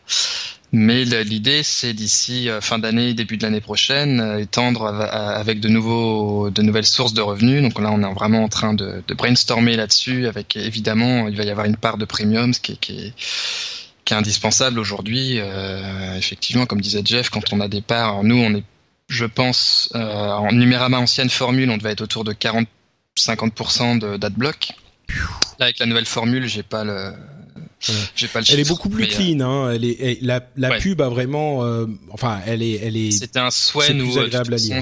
Voilà, il faut aujourd'hui, on va pas vendre. Enfin, on est toujours obligé de vendre de l'audience, mais on veut vraiment se mettre dans une logique. On vend une marque avant tout hmm. aux annonceurs. Donc c'est aussi, il va, il va, falloir convaincre les annonceurs qu'ils achètent pas de la, de la pub au kilo de tomates et qu'ils achètent aussi le fait d'associer leur leur nom à, à un média de qualité. Hmm parce que je pense que la pub sur un sur un numérama où on se fait chier entre guillemets à, à, écrire des articles de qualité normalement ne devrait pas être le même prix qu'un qu'une pub. Euh, je vais pas citer d'autres noms, mais je pense. Non, mais il y a des il y a des sites euh, il y a des sites qui font euh, des des listicles à n'en plus finir avec le top des chats les plus bourrés de l'année. Voilà, et c'est assez déprimant quand on est journaliste de voir que quelque part c'est des articles qui attirent plus les lecteurs que des articles que qu'on met et puis que, ouais, c'est sûr. Il y a un bon. problème de modèle économique mais, mais par contre, je trouve que, enfin, si je peux me permettre d'ajouter quelque chose, euh, je trouve qu'on voit pas assez l'angle politique de cette question-là. Ah bah euh, vas-y. Dis-nous. Parce que parce que Internet au, tout départ, l'idéologie c'était finalement on a tous le même Internet. Et, ça a beaucoup modelé les modèles économiques, c'est-à-dire que la gratuité c'était quelque part une donnée de base. Il fallait que sur Internet on soit gratuit parce que tout le monde devait avoir accès au même Internet et qu'il n'y avait pas de discrimination tarifaire du fait que bah, n'y avait pas un Internet pour les riches et un Internet pour les pauvres. Et donc la publicité, quelque part, ça a été un peu formidable pour ça, c'est que tout le monde étant financé par la publicité, que notre lecteur ait les moyens ou pas, il accédait au même contenu.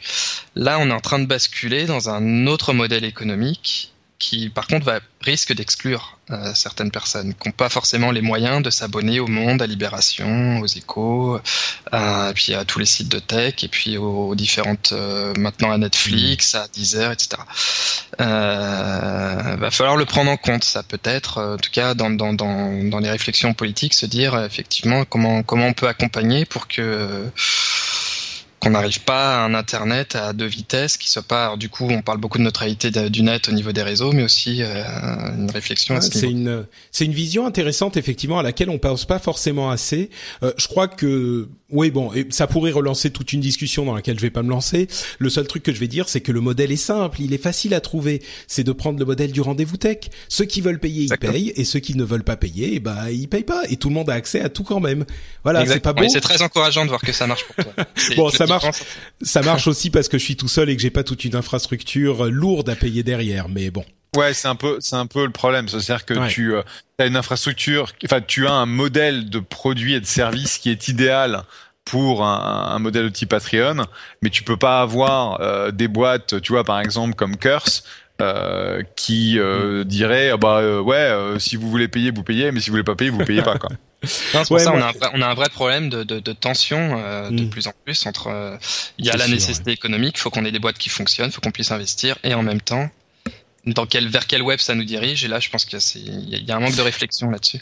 Bah tu vois en fait euh, ce que se disent les gens qui, qui participent au Patreon du rendez-vous tech c'est qu'ils se disent c'est un truc important que moi j'ai envie d'écouter mais en plus ce que vous pouvez vous dire c'est que je paye pour que tout le monde l'ait aussi donc c'est une sorte d'acte militant et euh, peut-être que d'autres personnes devraient le faire pour d'autres médias également. bon en tout cas euh, pour moi, je, bon, euh, patreon.com slash rdvtech, vous savez. Hein, Est-ce que je peux faire une petite parenthèse Bah vas-y. Parce que tu as parlé très très vite de, de l'Accelerated Mobile Page là, de, de Google. Ouais, bah vas-y, vas-y. Euh, il sert plus à rien le W3C bah, c'est une, c'est en fait c'est une grande question effectivement. Le W3C établit les standards du web euh, qui qui gouvernent le, le, le monde et c'est enfin le monde de, de, du web et c'est un organisme qui est euh, comment dire euh, qui est ouvert, public, tout le monde sait ce qui se passe, etc. Là, c'est Google qui décide de ce standard-là et qui dit bon allez, venez du côté de mon standard. Donc effectivement, je comprends que ça fasse grincer des dents certaines personnes, euh, mais bon, en même temps, euh, ils utilisent des, des, ils disent juste, on a telle et telle euh, technologie qui sont utilisables et d'autres qui ne sont pas utilisables. Ils ajoutent pas de nouveaux éléments. C'est juste qu'ils ils disent, préférons ne pas utiliser les éléments très lourds euh, comme le Java, etc., certains iframe, euh, machin, et préférons utiliser que des éléments légers qui font partie des standards du W3C. Donc, on est un petit peu à cheval entre les deux, quoi. Ouais. C'est quand même un. je trouve qu'il y, y, a un problème avec ça. De, je suis d'accord. Le truc, c'est que peut-être que le W3C aurait dû prendre les devants justement et dire. C'est ça, c'est pour ça que je pose la question, c'est-à-dire que, mm. il y a parce que Google, bon, il a cette initiative-là, mais il y en a de plus en plus, j'ai l'impression, d'initiatives qui sont un peu prises par les uns par les autres, et finalement, on a l'impression que tous ces acteurs-là n'arrivent plus à se mettre d'accord Mm. Euh, en tout cas au sein du W3C, pour aboutir à des standards qui soient qui soient efficaces. Et, euh, c'est finalement les plus gros qui arrivent à imposer euh, leurs standards à eux, qui sont parfois aussi guidés par des intérêts qui leur sont propres. Ah bah toute cette discussion qui est en train d'arriver, c'est clair que c'est l'intérêt des gens qui vivent de la pub parce qu'ils sont en train de sentir le truc leur échapper. Euh, même le l'IAB a dit on a merdé, on a trop tiré mm. sur la corde, on a fait n'importe quoi et maintenant il faut que les choses se passent mieux parce que sinon ça risque de euh, se casser la gueule. Donc euh, oui, leur intérêt est effectivement complètement clair là-dedans.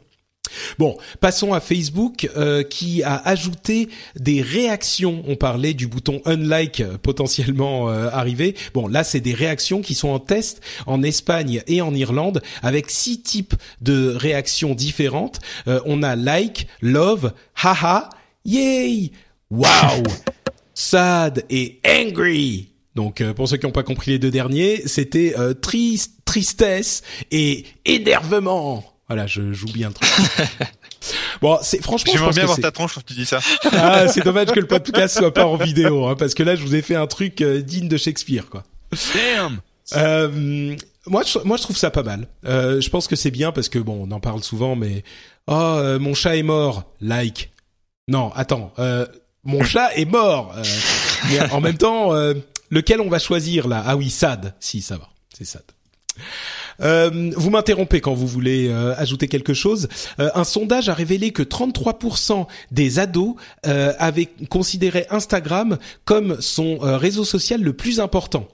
Euh, on est à 20% sur Twitter, 19% sur Snapchat qui confirme sa montée en flèche depuis deux ans et seulement 15% sur Facebook. Donc effectivement, Facebook, le réseau social des vieux, ça se confirme. En même temps, euh, Facebook euh, possède Instagram qu'ils ont acheté il y a quelque temps. Il a l'œil, hein, euh, Zuckerberg Ouais. quand même. C'est moi c'est Et ça je que ça m'inspire, c'est bravo Zuckerberg parce que Ouais. il, il a compris très tôt que Facebook euh, n'aurait qu'un temps et que la stratégie c'était d'acquérir tous ses concurrents potentiels et, et d'y Ouais. mettre le prix. Et quand Et on puis, quand additionne l'audience de tous les sites qu'a Facebook, c'est vraiment euh, et WhatsApp et Facebook Messenger. Euh, je pense qu'effectivement, tu as, tu as complètement raison. Il a, il a une intelligence produit euh, et une segmentation produit, euh, enfin une vision de segmentation produit qui est assez extraordinaire. Euh, il a aussi essayé d'acheter Snapchat, hein, euh, donc euh, il a bien conscience du, du de la place de Snapchat. Euh, ce qui m'étonne, c'est la place de Twitter. Euh, parce que je vois ma fille, donc ma fille euh, aura 15 ans au mois de décembre, elle passe tout son temps sur Instagram, après c'est du Snapchat et éventuellement c'est du Facebook, mais elle me dit bien, euh, papa, tu ne likes pas mes photos sur Facebook, c'est creepy. ok. Pas mal, pas mal. En même temps, euh, ouais, Twitter, c'est en Twi- chute. Twitter, Twitter, je la vois absolument pas sur Twitter. Bah, il y en a de moins en moins en fait. Euh, c'est depuis, allez, depuis 2013, euh, ça descend régulièrement Twitter et là 20% c'est vraiment sur la pente descendante pour les adolescents. Donc euh, ça aussi, ça, sera peut-être un des défis de de Jack contrairement Dorsey. à Facebook, Twitter a pas de a pas vraiment de relais de croissance. Euh, Vine c'est quand même euh, limité. Qu'est-ce qu'ils ont Periscope un petit peu, un Ouais. petit peu. Ouais, mais ça Un reste, effet ça de mode reste- sur Periscope. Ça reste, Ouais. c'est un, ouais, un effet de mode entre entre Periscope. Parce que le, li- le live broadcasté vidéo, c'est quand même très très spécifique. Hein. c'est sûr. Ça, on en, on revient sûr. à la discussion sur Jack Dorsey. Moi, je suis vraiment pessimiste pour l'avenir de Twitter. Bah, écoute, Euh, on verra bien. Moi, Mais c'est vrai qu'ils ont fait dans les dans les dernières euh, dans les dernières euh, dans la dernière réorganisation de Twitter, euh, le dernier des fondateurs de Vine s'est fait virer, donc ça veut dire qu'il n'y a plus aucun des fondateurs de Vine qui bosse sur Vine. Ce qui est typiquement pas une une super Une bonne super nouvelle. nouvelle, ouais. Euh, Et c'est là et c'est là où je vous dis au revoir. Bravo encore euh, Patrick pour merci cette année. bien, merci bien. C'était super. Et puis bah, j'espère vous retrouver dans euh, dans un petit mois. C'est ça, ça marche. Merci beaucoup d'avoir été là, Jeff. À la prochaine. À plus. Ciao. Eh bien, euh, continuons entre euh, amis de l'univers légal avec cette euh, ce TPP agreement, le Trans-Pacific Partnership, dont on entend parler. C'est une sorte de fantôme horrifique depuis des années, qui est un accord transpacifique qui est en train d'être négocié en secret par les États-Unis et ses partenaires entre guillemets. Et il semblerait, comme on s'en doutait, que le rôle des ayants droit soit extrêmement important et que il y ait des, des demandes euh, assez comment dire horrifiantes pour la, la les pays qui qui accepteraient euh, de prendre part à ce Trans-Pacific Partnership et le plus inquiétant c'est que c'est négocié en privé. Euh, alors, ça sera public à un moment, hein, bien sûr, mais pour le moment, on est complètement dans le le, le noir total. Et donc, comme je le disais, on a des, des rumeurs et des, des leaks qui nous laissent penser que euh, il y a une sorte de DMCA, de Digital Millennium Copyri- Copyright Act, étendu à tous ceux qui euh, passeraient dans le TPP. Euh, Guillaume, toi, tu, tu as quelque chose à en dire de ce Trans-Pacific Partnership? Alors déjà, j'espère, j'ai Skype qui a planté, donc euh, je oui, sais oui, pas non, si ça bon, s'est entendu. D'accord. ok. Donc je m'excuse si, si je voilà. Euh, effectivement, non, le, le TPP, donc c'est un des, des, différents accords que les États-Unis négocient avec différentes régions du monde. Celui-là, c'est avec euh, huit pays de mémoire. Il y a une, Australie, Mexique. Euh, euh, je sais plus. Enfin, il y a, bon, bon c'est essentiellement des pays d'Amérique du Nord et, euh, et un peu de, ah, Pacifique, quoi voilà, Pacifique. Euh, mais cette clause-là, effectivement, elle a fait un peu de bruit. En fait, moi, j'ai regardé un peu ce qui, de, de quoi il était question. C'est pas, il n'y a pas de révolution hein. euh, par rapport au droit, en tout cas américain, européen. On retrouve euh, vraiment ce qui existe euh, déjà dans, dans, dans, dans, la loi euh, américaine. Je et, mais pour nous, en fait, ça change pas grand-chose pour le pour, nous, pour l'Union européenne. Rien. Pour nous, en tant qu'Européens, ouais. ça change strictement rien parce que c'est un accord qui ne concerne pas. Par contre, euh, on peut imaginer que ce sont des, des, des clauses qui seront adaptées euh, dans ouais, c'est pour ça. Oui, négociées avec l'Europe. Mm. En tout cas, bon, sur cette histoire de, de, de, de clauses relatives aux droits d'auteur, en fait, quand on regarde dans le détail, il n'y a rien qui n'existe pas déjà. Je pense que vu les pays qui sont des pays industrialisés, qui sont concernés par l'accord, euh, je connais pas leur législation par cœur, mais enfin, je pense que globalement, ils ont à peu près les mêmes. Par contre, c'est plus un, c'est révélateur d'un processus que j'aurais tendance à qualifier d'adémocratique. Euh, parce que le but c'est de verrouiller complètement la loi, c'est-à-dire que de, faire en sorte qu'une loi qui existe aujourd'hui, qui a été votée par un parlement, quelque part un autre parlement qui serait euh, qui serait issu d'autres élections, avec d'autres personnes à la tête, euh, enfin d'autres d'autres camps chez les députés, ne puisse pas facilement modifier la loi puisque ça a été verrouillé par des accords internationaux. C'est plus ça le danger de ces accords-là. C'est-à-dire qu'on le voit, et c'est particulièrement vrai en droit d'auteur, en fait, c'est des paupérus où vous avez en France la loi sur le, par exemple, le droit d'auteur sur Internet est issu d'une directive de 2001 qui est elle-même issue d'un accord euh, euh, international de 96, si je me souviens bien, qui est lui-même inspiré de différentes. Euh, enfin bon, si vous voulez modifier la loi française sur le droit d'auteur, en fait, vous êtes obligé de détricoter au niveau européen puis au niveau international. Enfin, c'est quasiment impossible. Donc euh, c'est plus là le danger de ces accords-là, c'est qu'en fait on, se met d'accord sur des choses qu'on qu mettra 50 ans à, à modifier. Mmh, D'accord. Bon, pour le moment, ce Trans-Pacific Partnership nous concerne pas directement, mais peut-être euh, y faire attention parce que ça risque de nous concerner plus tard. Euh, les, il semblerait que Nintendo soit en train de euh, développer, de penser à lancer sa nouvelle console euh, en 2016. Et ça, c'est une nouvelle euh, qui était évoquée ici et là, mais le Wall Street Journal a une des sources selon lesquelles effectivement la, le lancement serait effectivement étudié pour 2016. le vu le le fiasco, on peut peut-être parler de fiasco même de la Wii U. Euh, il faut qu'il mmh. renouvelle le marché. On en parlera plus en détail certainement dans le prochain rendez-vous tech, euh, pardon, dans le prochain rendez-vous jeu, émission sur les jeux vidéo que vous pouvez écouter si vous êtes fan de, de jeux vidéo et du rendez-vous tech parce que bah, c'est la même chose mais pour le jeu vidéo. Euh, mais oui, il faut clairement euh, renouveler les choses euh, et il faut du sang frais euh, sur le, le, marché parce que Nintendo là malheureusement n'a pas vendu assez de Wii U et et on a une confirmation potentielle sur le fait que cette nouvelle console soit un hybride entre portable et console de maison, avec un truc qui marcherait sur les deux ou enfin bon tous les détails. Un peu, enfin moi j'ai pas de Wii U, mais c'est un peu le principe de la Wii U, non? Il n'y a pas déjà une. Alors la Wii U, elle a une manette euh, avec écran qui qui peut être utilisée euh, en de concert ou en remplacement de la télévision, mais là l'idée serait d'avoir une console peut-être portable qu'on peut emmener en dehors de chez soi. Là, la manette de la Wii U est utilisable que chez soi. Donc là, ça serait un petit peu un remplacement pour la console de salon et la console portable à la fois. Donc un remplacement pour la 3DS et la mais... Wii U ensemble. Ouais, alors du coup, enfin moi je, je, je, crois assez peu à ce truc-là parce que on va se, ils vont se retrouver avec le même problème qu'aujourd'hui, c'est-à-dire que les gens ils jouent sur leur flash, sur leur smartphone, ils ont pas envie de se trimballer en plus un un une alors console ça, portable. alors ça, c'est bien une réflexion d'une personne qui n'est pas un vrai gamer, tu vois. Alors je, je, je confesse. voilà, exactement. Mais tu sais, c'est marrant parce qu'il y a plein de gens qui disent ça et qui disent oh, mais aujourd'hui les gens jouent, jouent sur leur téléphone portable.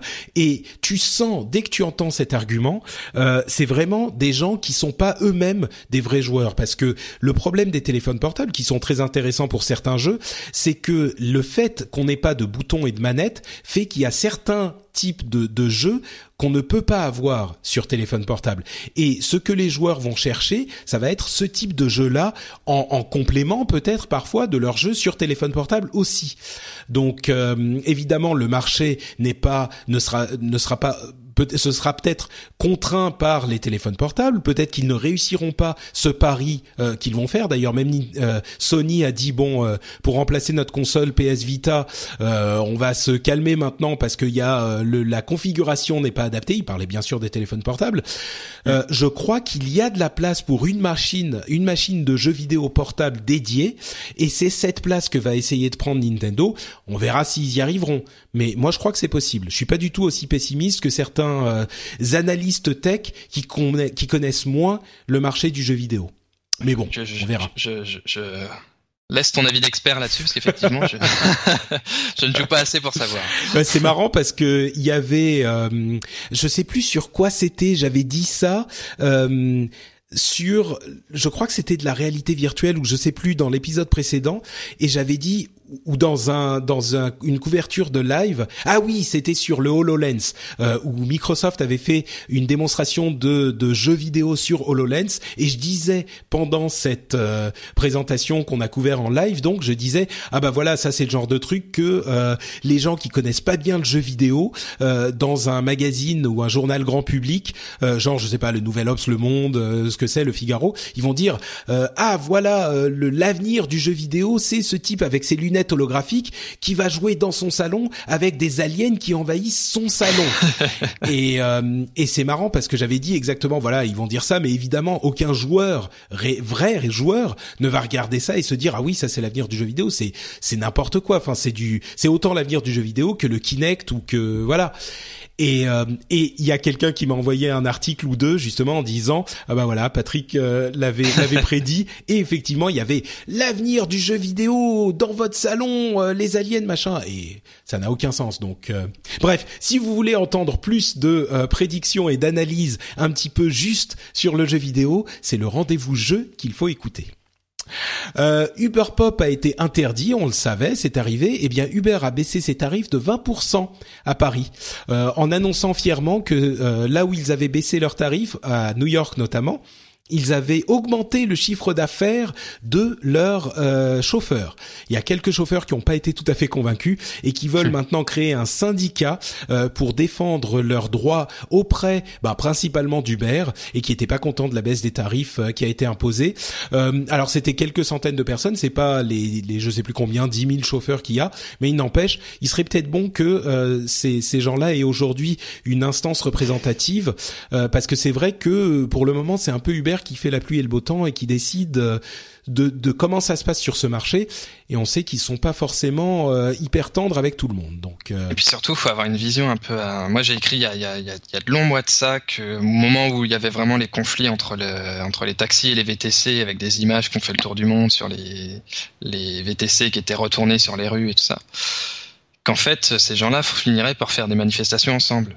Parce que le but d'Uber, c'est pas, c'est ni de rémunérer des taxis, ni de rémunérer des, des, des chauffeurs de VTC, c'est simplement de gagner de l'argent en faisant que les gens soient transportés d'un point à l'autre d'une ville.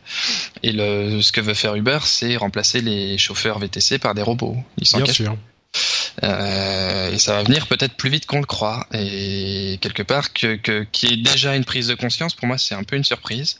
Je pensais que les VTC se rebelleraient un peu plus tard que ça contre Uber, mais par contre qu'ils le fassent, pas du tout une surprise. Et à mon avis, on en est qu'au tout début. C'est possible. Bon, ils sont ils sont quelques quelques dizaines, quelques centaines encore. Euh, c'est pas non plus euh, tout le monde, mais euh, en tout cas, ce qui est d'un autre côté, si on veut prendre l'autre côté de le revers de la pièce, c'est marrant parce que un petit peu partout dans le monde, on sent l'influence d'Uber avec des taxis qui sont en train d'avoir des machines carte bleue dans tous leurs véhicules. Il y a des taxis qui sont maintenant qui ont des sortes de pactes de bienséance et de bonne tenue qui sont en costume cravate, qui décident que oui, ils vont se lever pour euh, ouvrir la porte aux gens quand ils arrivent. En gros, qui sont en train de se uberiser complètement. Donc, euh, je crois qu'il y avait effectivement un besoin dans ce sens-là, euh, qui a été amené un petit peu par la force par Uber, mais du point de vue client, je pense que Uber a fait a fait beaucoup de bien. Euh, après, du point de vue social, c'est un peu plus discutable. C'est vrai qu'être être tout le temps jugé par ses clients publiquement, euh, devoir euh, bon, on n'est pas toujours de bonne humeur, devoir toujours enfin c'est c'est c'est une c'est une vision de la société qui est un peu particulière et alors bon c'est c'est ça a du bien, ça, a du, ça a des aspects aussi négatifs qu'il faut qu'il faut pas négliger. Je crois que c'est, enfin, faut pas avoir une vision ni ni trop pessimiste ni trop idéaliste d'Uber. Je pense que c'est. Je te laisse le, fin mot sur ce sujet. Euh, et à propos de euh, voitures autonomes, justement, on a Tesla qui a fait une mise à jour euh, logicielle qui a automatisé une bonne partie des comportements de leur voiture. il y a quelques jours de ça. Je ne sais pas si vous avez vu les vidéos, enfin si vous, si tu as vu les vidéos de ça, c'est assez impressionnant. Et effectivement, quand tu disais ça risque d'arriver plus vite qu'on ne le pense, Elon Musk prédit des voitures entièrement autonomes pour sa marque d'ici trois ans seulement, donc euh, encore plus vite que les 2020 dont on parle souvent. Quasiment toutes les... nous on avait interrogé euh, Renault il y a deux ans en leur demandant quel était leur, un peu leur, leur plan, comment ils, ils envisageaient les voitures autonomes en Europe, et ils nous avaient dit 2018 pour euh, le lancement des, des, des, premières voitures autonomes. Hmm. Donc technologiquement, c'est clair que ce sera prêt en 2018. L'interrogation, c'est au niveau réglementaire parce que là, ça, on rentre dans des complexités, notamment d'assurance, savoir qui doit être responsable s'il y a un accident. Est-ce que c'est le, fournisseur du logiciel de, de la voiture autonome? Est-ce que c'est le propriétaire de la voiture? Est-ce que c'est le celui qui fait la route? Parce que la route aurait été modifiée et que du coup ça a trompé l'IA Enfin, c'est un, bordel au niveau juridique qui, qui est pas possible. Donc euh, là, je, que ce soit vraiment au point au niveau juridique d'ici trois ans, j'ai de gros doutes. Hmm. Je crois que ça va être très simple. Pendant un bon moment, euh, la responsabilité va être du côté du conducteur et basta. Et donc. Euh... mais c'est qui le conducteur? C'est ça le problème. Ah bah c'est la personne qui est dans la voiture et qui, doit avoir les mains sur le volant, tu vois. En tout cas, voilà, tant, tant qu'il y a un volant dans la voiture, on va dire que le C'est ça. Exactement, exactement. Ouais. Quand il y aura plus de volant, là, ça sera un peu plus compliqué. Ah bah là, je crois que le cadre juridique aura dû évoluer quand même euh, avant qu'on puisse retirer le volant. Hein. Mais bon, on en parle depuis longtemps. C'est assez intéressant. Regardez, cherchez sur YouTube euh, les euh, Tesla Autopilot, autopilote donc Tesla. Les, les premiers tests sont vraiment impressionnants et il y a vraiment quelque chose de magique quoi. on, on voit, on a vu des exemples de personnes qui disaient ah oui non mais là moi j'ai freiné mais la voiture aurait freiné quand il fallait en fait c'est juste que moi j'ai eu peur et, et ça marche tout seul il change de voie euh, il double il euh, enfin c'est très impressionnant quoi très impressionnant cela dit bon il y, a aussi des voitures européennes qui le font hein, depuis quelques années aussi donc euh, oui, mais oui, mais à ce point-là quand même aussi non, non, vrai que Tesla. Euh, bah sur le, le, fait de suivre automatiquement la voie, ça, je crois que Mercedes le fait depuis hmm depuis quelques années. Mais ça, c'est le cruise control. Mais euh... Ouais, ah oui, se garer tout seul, oui, t'as raison. Se garer tout seul, ça existe. Bon, enfin, c'est très, très, très bien ce qu'a fait Tesla, mais c'est vrai que c'est c'est peut-être pas aussi euh, spectaculaire qu'on le dit. Ah, peut-être que c'est un peu mise en scène, ouais, c'est possible. Ouais, ouais. Moi, en tout cas, ça m'a impressionné et, peut-être ah, que aussi, euh, c'est aussi ce rôle que joue Elon Musk avec son ses airs de Tony Stark et de Iron Man et euh, ses présentations folles. C'est aussi le fait de démocratiser ce genre de choses. Mais moi, j'ai l'impression vraiment qu'ils font plus chez Tesla. Peut-être que je me trompe. Venez oui, nous dire. Ils, ils, font plus. Après, est-ce qu'ils font plus que Google, par exemple ou... Ah non, mais là, c'est disponible. Tu peux acheter une Tesla et c'est ça. Donc euh, hmm. bon. Non non mais enfin clairement c'est de toute façon c'est c'est l'avenir enfin c'est c'est l'avenir mais, mais c'est l'avenir mais c'est l'avenir qui est là qui est déjà à présent tu vois Bon, euh, donc euh, Dell est devenue une société privée il y a quelque temps de ça. Ils ont racheté EMC euh, et c'était l'un des plus gros rachats de l'histoire de l'industrie tech. En fait, ils se dirigent très clairement vers euh, le, le, côté business B2B de l'informatique et c'est un signal de plus après, on le sait il y a quelques années, IBM s'est désengagé du, du, de la vente aux particuliers. Euh, on a HP qui divise ses activités entre particuliers et entreprises. Là, Dell qui semble s'orienter vers l'entreprise. Euh, on a vraiment des signaux forts qui font, qui, qui indiquent que euh, la, la, la, le marché des particuliers est très très compliqué aujourd'hui. Il y a bien sûr encore des, des acteurs dans ce marché, hein, évidemment, mais il est beaucoup plus compliqué de faire de l'argent dans ce marché. Les marges sont minuscules. Euh, c'est hyper difficile de faire de l'argent en vendant des ordinateurs à des particuliers. Donc, une grosse société de plus qui semble se diriger vers euh, le, marché euh, des entreprises et des professionnels. Bon, ça laisse tout le marché des particuliers, j'imagine, aux Chinois et à Apple finalement. Bah, ça rejoint un peu la discussion qu'on avait tout à l'heure sur, sur Facebook. C'est que, en fait, quand tu dis les marges sont ridicules, oui, pour les petits acteurs, mais euh, Apple a des marges qui sont qui feraient pas dire plus d'un. Bon, Apple, c'est un, c'est un acteur particulier. Et même chez eux, l'informatique représente une part infime de leur activité. C'est vrai. Euh, les Mac et les, et, et les MacBook euh, représentent une petite partie de leur activité par rapport à l'iPhone qui représente tout, en fait. Mais mais en tout cas, sur les sur les Mac qui vendent, ils ont des marges qui sont confortables. Et je pense que, que, Microsoft, quand on voit le prix de la Surface Book, doit avoir une, une marge mm. confortable aussi. Et finalement, le marché se concentre autour de quelques acteurs. Et les autres euh, effectivement c'est un peu ça ça devient extrêmement compliqué de vendre un PC aujourd'hui. Euh, PC de bureau on n'en parle même pas. Les gens savent plus ce que c'est. Les les ordinateurs portables sont de plus en plus remplacés par les par les tablettes parce que finalement dans l'usage quotidien euh, ça suffit. En plus maintenant on peut rajouter un clavier donc euh, ouais, le, marché, consommateur, euh, tant qu'il n'y a pas de, puis je vois pas quel nouveau produit, enfin on voit jamais quel nouveau produit pourrait arriver, mais. Euh... Hmm. Bah d'ailleurs, euh, les, les, acteurs du monde du PC ont voulu redorer un petit peu le blason du, du PC et ont sorti une campagne de pub que moi qui m'a horrifié. Je sais pas si tu as vu ah non, j'ai pas vu ces pubs. mais c'est terrible. En fait, la campagne ça s'appelle PC does what? Genre le PC fait quoi? Et c'est une série de pubs kitschissime où on a euh, par exemple quelqu'un qui est euh, dans un hélico euh, qui arrive pour sauver un type qui s'est échoué ou qui, qui est dans un, un, un canot de sauvetage et le type il est avec son PC et il regarde un film et genre ça fait des heures et des heures qu'il est dans son canot et il a encore de la batterie. Donc t'as le sauveteur qui, qui regarde ça il écarquille les yeux il fait PC does what? Et tu as euh, le type, la voix qui dit oui, le PC a une autonomie de plus de 8 euh, heures aujourd'hui.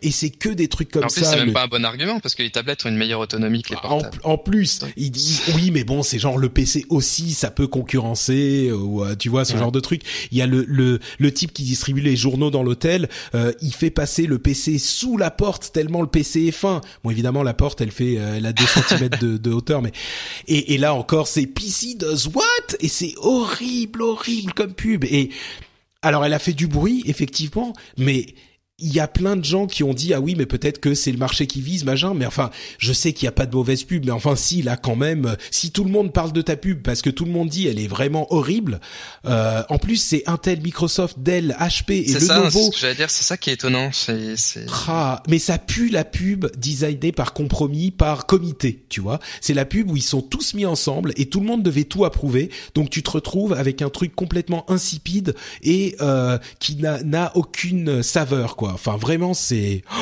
ça m'a déprimé quoi. Moi qui suis un j'en parle souvent mais moi qui suis un fervent défenseur du PC euh, oh, le PC est incontournable, mais j'aimerais qu'il soit un petit peu plus. Enfin, Microsoft se bat tellement pour euh, euh, redevenir cool et faire et avoir l'image et ils réussissent à avoir l'image d'une société cool et à rendre Windows cool.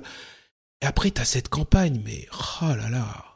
C'est sûr quand tu compares euh, ce qu'ils ont fait avec le Surface Book, ça a pas l'air de rentrer dans le cadre. Ah ouais, non, mais vraiment, vraiment pas là. Heureusement, elle est cantonnée aux US et en Chine. Euh, je pense pas qu'on va la voir très longtemps et je pense pas qu'on la verra ailleurs cette campagne.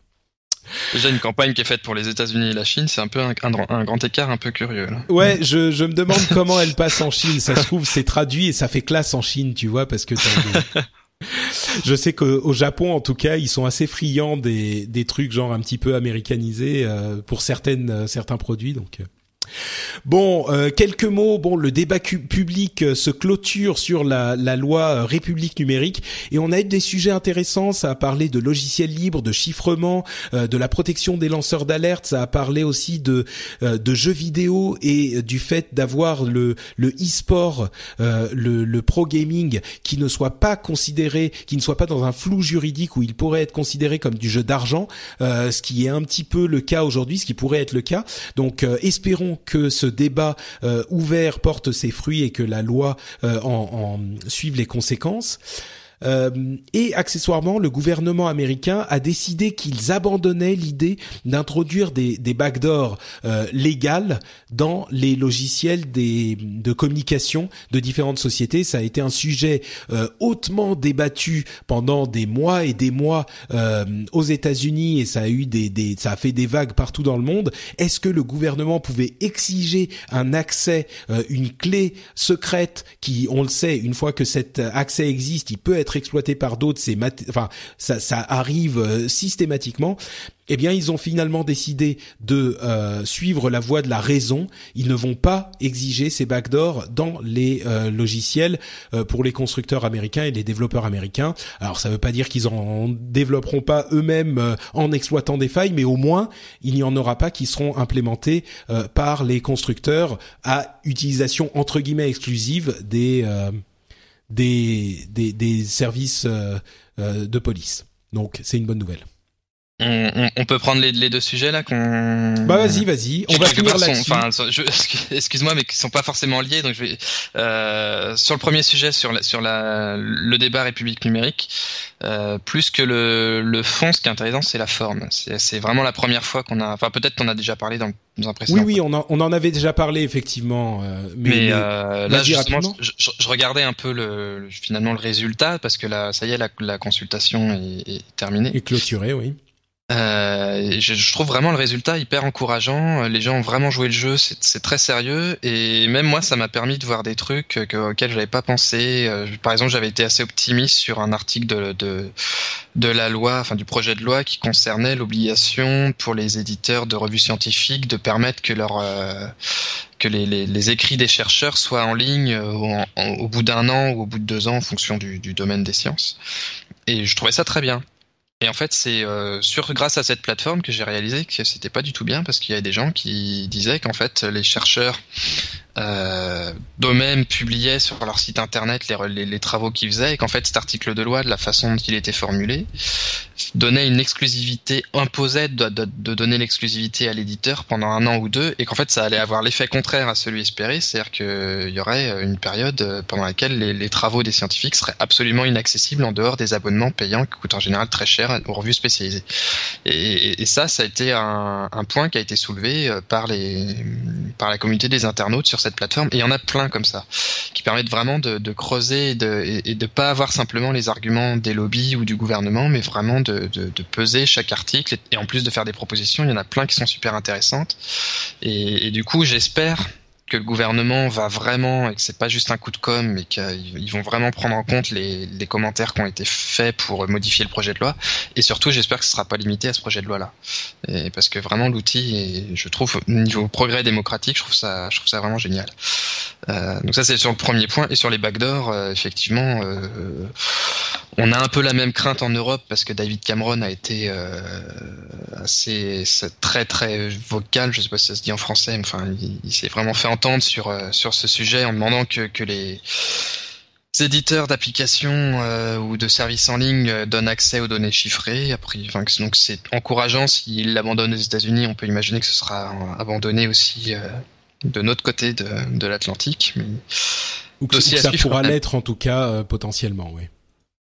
Ouais, non, en tout cas, bon, c'est certain que, que c'est complètement irréaliste. En plus, bon, ce qui est intéressant, c'est de voir qu'Apple a quand même pas mal euh, mis le pied dans la porte en disant que eux, il n'était pas de question qu'ils donnent un, accès au backdoor et qu'ils sont maintenant dans une stratégie qui est clairement euh, contre Google de mettre la, vie privée en avant comme argument commercial. Donc ça allait contre la stratégie d'Apple de, dire que le gouvernement américain pouvait avoir accès euh, aux données. Et vu le poids d'Apple, je pense que le gouvernement américain pouvait pas se permettre d'aller contre. Donc ce sera. Oh, je pense que quand même ils auraient pu aller contre Apple, mais par contre, euh, ce qu'il y a, c'est que ça allait contre toute toute l'industrie euh, de l'informatique et les scientifiques et le bon sens. Euh, c'était ça aurait vraiment été un truc inexploitable. Oui, euh... d'ailleurs l'ANSI le dit, enfin l'agence de, de sécurité L'information le dit aussi en France. Par contre, là, on a une, je sais plus si c'est enfin aujourd'hui ou demain. Je sais pas quand est-ce qu'elle diffusait le, podcast, mais euh, on va dire mercredi dernier, euh, le premier ministre Manuel Valls nous a parlé là d'un truc où il voulait que les entreprises aient accès euh, et toujours l'autorisation d'utiliser de la cryptographie légale qui est une phrase assez mystérieuse, c'est est-ce qu'il va y avoir une cryptographie illégale? Donc là, tout le monde s'est un peu demandé, euh, est-ce qu'il est qu'il a fait exprès d'utiliser ces mots-là parce qu'il va justement y avoir une cryptographie illégale ou pas? Sachant qu'aujourd'hui, toute la cryptographie est légale en France. Donc... Bien sûr, ouais. Bon, bah écoute, euh, point d'interrogation, un de plus à ajouter. Euh, pour dans l'ensemble, c'est plutôt un, un, un, un batch de news on va dire qu'il donne plutôt le sourire, c'est plutôt positif dans l'ensemble, je dirais. Mais... voilà, c'est bien. Bon, bah écoutez, on arrive à la fin euh, de cet épisode. Euh, merci beaucoup, Guillaume, d'avoir bah, participé. Euh, c'est un plaisir. Mais partagez, partagez. Euh, on, on, parlait justement en introduction de numéricable. Euh, Est-ce que tu non, de, de, de numéricable Décidément, euh, non, de Numérama. On n'a pas encore été racheté par Patrick Drahi. Ouais, ouais, bien, vous êtes bien les seuls, hein, franchement. Euh. euh, donc, Numérama que vous avez relancé. J'avais assisté à la présentation que vous avez fait dans les bureaux de d'Humanoïde il y a deux semaines de ça, avec justement Ulrich euh, qui était présent dans l'épisode précédent du rendez-vous tech. C'est une grande famille tout ça. Et euh, le, le, projet de nouveau Numérama m'avait euh, assez séduit.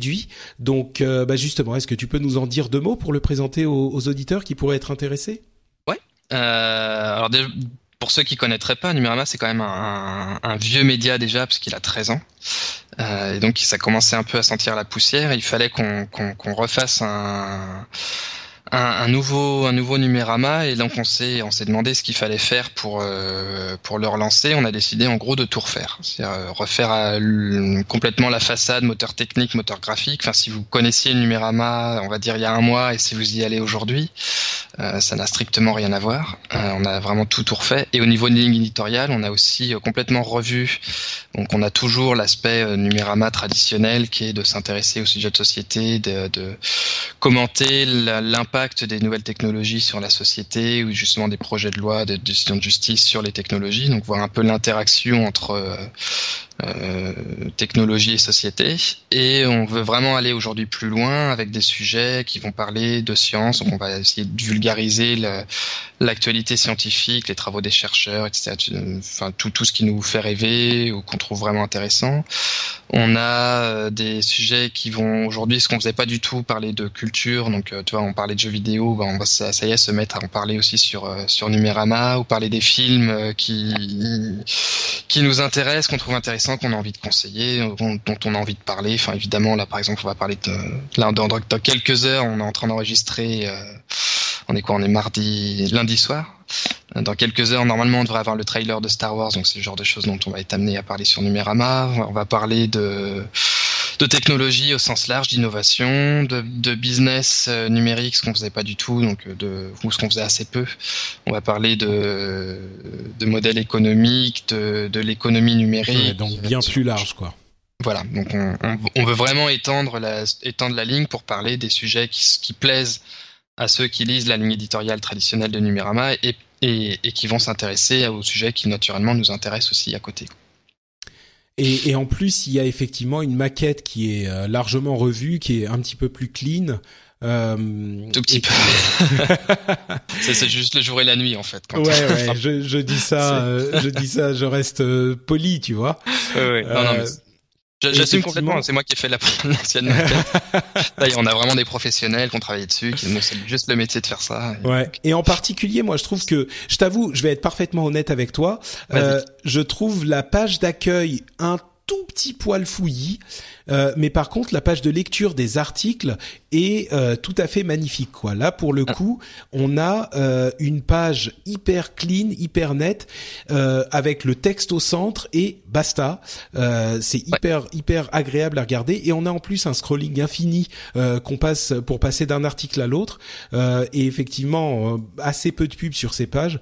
Donc, ouais, moi je trouve ça assez réussi, quoi, la maquette. Donc, euh, bah, c'était vraiment notre, ouais, notre, merci beaucoup, mais au nom de toute l'équipe de toute façon. Et puis, euh, mais effectivement, c'était notre, euh, vraiment notre notre souci, c'était de rendre le site le plus lisible possible. Euh, donc, forcément, ça demandait aussi d'éliminer des pubs. et puis, ouais, sur la page d'accueil, c'est toujours très. Enfin, moi, ça fait 13 ans que je fais des pages d'accueil. Ouais, c'est compliqué. Ouais. C'est un, c'est un, un casse-tête les pages d'accueil. Il faut satisfaire plein de plein de, de, de problématiques impératifs et ouais, bien s'opposent et euh, mais effectivement on n'est pas forcément non plus satisfait et on, de toute façon le là le, vraiment le gros intérêt c'est qu'autant Numérama avant enfin on va dire euh, avant la nouvelle formule c'était essentiellement moi qui faisais euh, la maquette graphique et, euh, et un développeur qui quand il avait le temps refaisait refaisait le site une fois tous les deux ou trois ans. Maintenant on a vraiment une équipe interne interne dans le groupe humanoïde qui travaille sur le site tous les jours. Donc on a des on a des, des modifications qui sont faites toutes les semaines. Enfin là ça a déjà évolué depuis qu'on a sorti le nouveau site. Donc je doute pas que la page d'accueil sera rapidement. Très bien. Non, enfin, elle est bien, elle est bien. C'est juste que euh, bon. Ah oui, non, non, mais. bon, en tout cas, vous pouvez aller vous faire une idée par, par vous-même. C'est sur numérama.com. Euh, merci beaucoup, donc Guillaume, d'avoir participé à l'émission. Bah, si les gens veulent euh, te retrouver, toi en particulier, est-ce que tu as une adresse Twitter à leur communiquer? Bien sûr, c'est tout simple. C'est G Champo, G comme Guillaume et Champo tout attaché. Champo, euh, E. C H A M comme Marie P E A U. Exactement. Merci beaucoup Guillaume. Pour ma part, c'est Note Patrick sur Twitter, Note Patrick sur Facebook. Euh, vous le savez, vous pouvez retrouver les notes de l'émission sur frenchspin.fr et vous y retrouvez aussi les autres émissions que je produis en français. En anglais, c'est sur frenchspin.com, mais en français, vous retrouverez également notamment le rendez-vous jeu, j'ai failli dire tech, le rendez-vous jeu que j'évoquais tout à l'heure. Euh, et d'ailleurs, vous êtes déjà beaucoup à l'écouter. C'est l'un des enseignements du sondage. Vous êtes très nombreux à écouter déjà le rendez-vous jeu. Donc euh, je vous en remercie chaleureusement. Euh, l'émission est toute jeune encore, elle n'a qu'un an et déjà je crois qu'elle euh, commence pas mal à trouver son public. Donc merci à tous ceux qui choisissent de l'écouter. Enfin, je fais une dernière piqûre de rappel parce que c'est dans dix jours à peine. Ça sera le dernier épisode où je pourrai vous en parler avant le, la rencontre. Donc le 31 octobre, n'oubliez pas de 19h à 21h, on se retrouve euh, sur Paris. Euh, tous les détails, comme je le disais, sont sur le blog, sur frenchspin.fr aussi. Il y a le sondage qui est là-bas aussi. Et enfin, bien sûr, si vous voulez participer à cette fantastique aventure en tant que patriote, vous pouvez aller sur euh, patreon.com slash rdvtech. Et si par exemple, vous vous dites euh, bon Patrick il est gentil, moi j'ai pas d'argent à mettre dans ces conneries, euh, il, me parle dans les oreilles euh, toutes les deux semaines, c'est bien bon mais moi je m'en fous en fait, mais vous écoutez quand même, et eh ben pensez à dire à un de vos amis, à l'emmerder jusqu'à ce qu'il écoute au moins un épisode. Dites-lui bah le rendez-vous avec le rendez-vous jeu quelque chose. Faites des convertis au podcast parce que c'est aussi comme ça que ça peut aider. vous pouvez aussi laisser des notes sur euh, iTunes, sur euh, l'app podcast d'Apple par exemple, ou sur les autres apps euh, que vous utilisez pour écouter l'émission, essayez de diffuser un petit peu l'information. Ça peut aussi beaucoup aider au développement de l'émission et ça peut m'aider. Donc voilà, c'est un autre moyen de filer un petit coup de main. Je vous remercie tous. De toute façon, je dis, euh, je donne rendez-vous à bon nombre d'entre vous, j'espère, euh, le 31, et on se retrouve dans deux semaines. N'oubliez pas le, petit message de Mika à la fin de l'émission, et on se donne rendez-vous dans deux semaines, quoi qu'il arrive, pour un nouvel épisode. Plein de bis à tous, et à dans deux semaines. Ciao.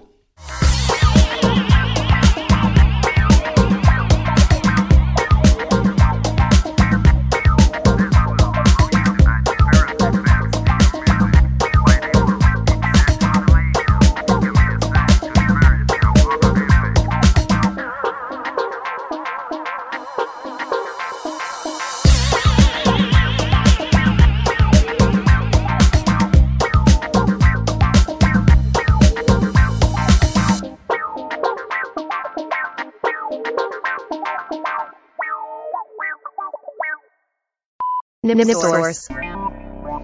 Nipsource est un podcast de la famille Nipcast, nipcast.com. Nous sommes quatre présentateurs, Mika, Héloïse, Don Clavert et Cyril.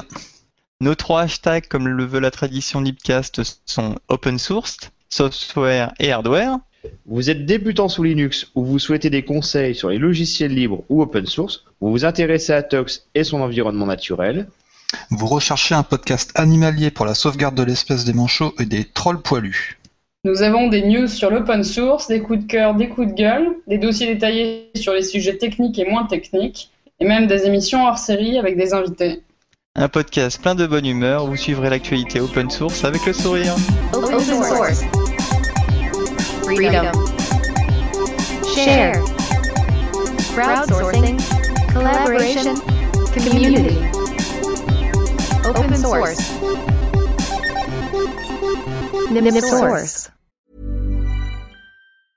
Cool fact a crocodile can't stick out its tongue. Also, you can get health insurance for a month or just under a year in some states. United Healthcare short term insurance plans, underwritten by Golden Rule Insurance Company, offer flexible, budget friendly coverage for you. Learn more at uh1.com. Planning for your next trip? Elevate your travel style with Quince. Quince has all the jet setting essentials you'll want for your next getaway, like European linen, premium luggage options, buttery soft Italian leather bags, and so much more. And is all priced at 50 to 80% less than similar brands. Plus, Quince only works with factories that use safe and ethical manufacturing practices. Pack your bags with high-quality essentials you'll be wearing for vacations to come with Quince. Go to quince.com/pack for free shipping and 365-day returns.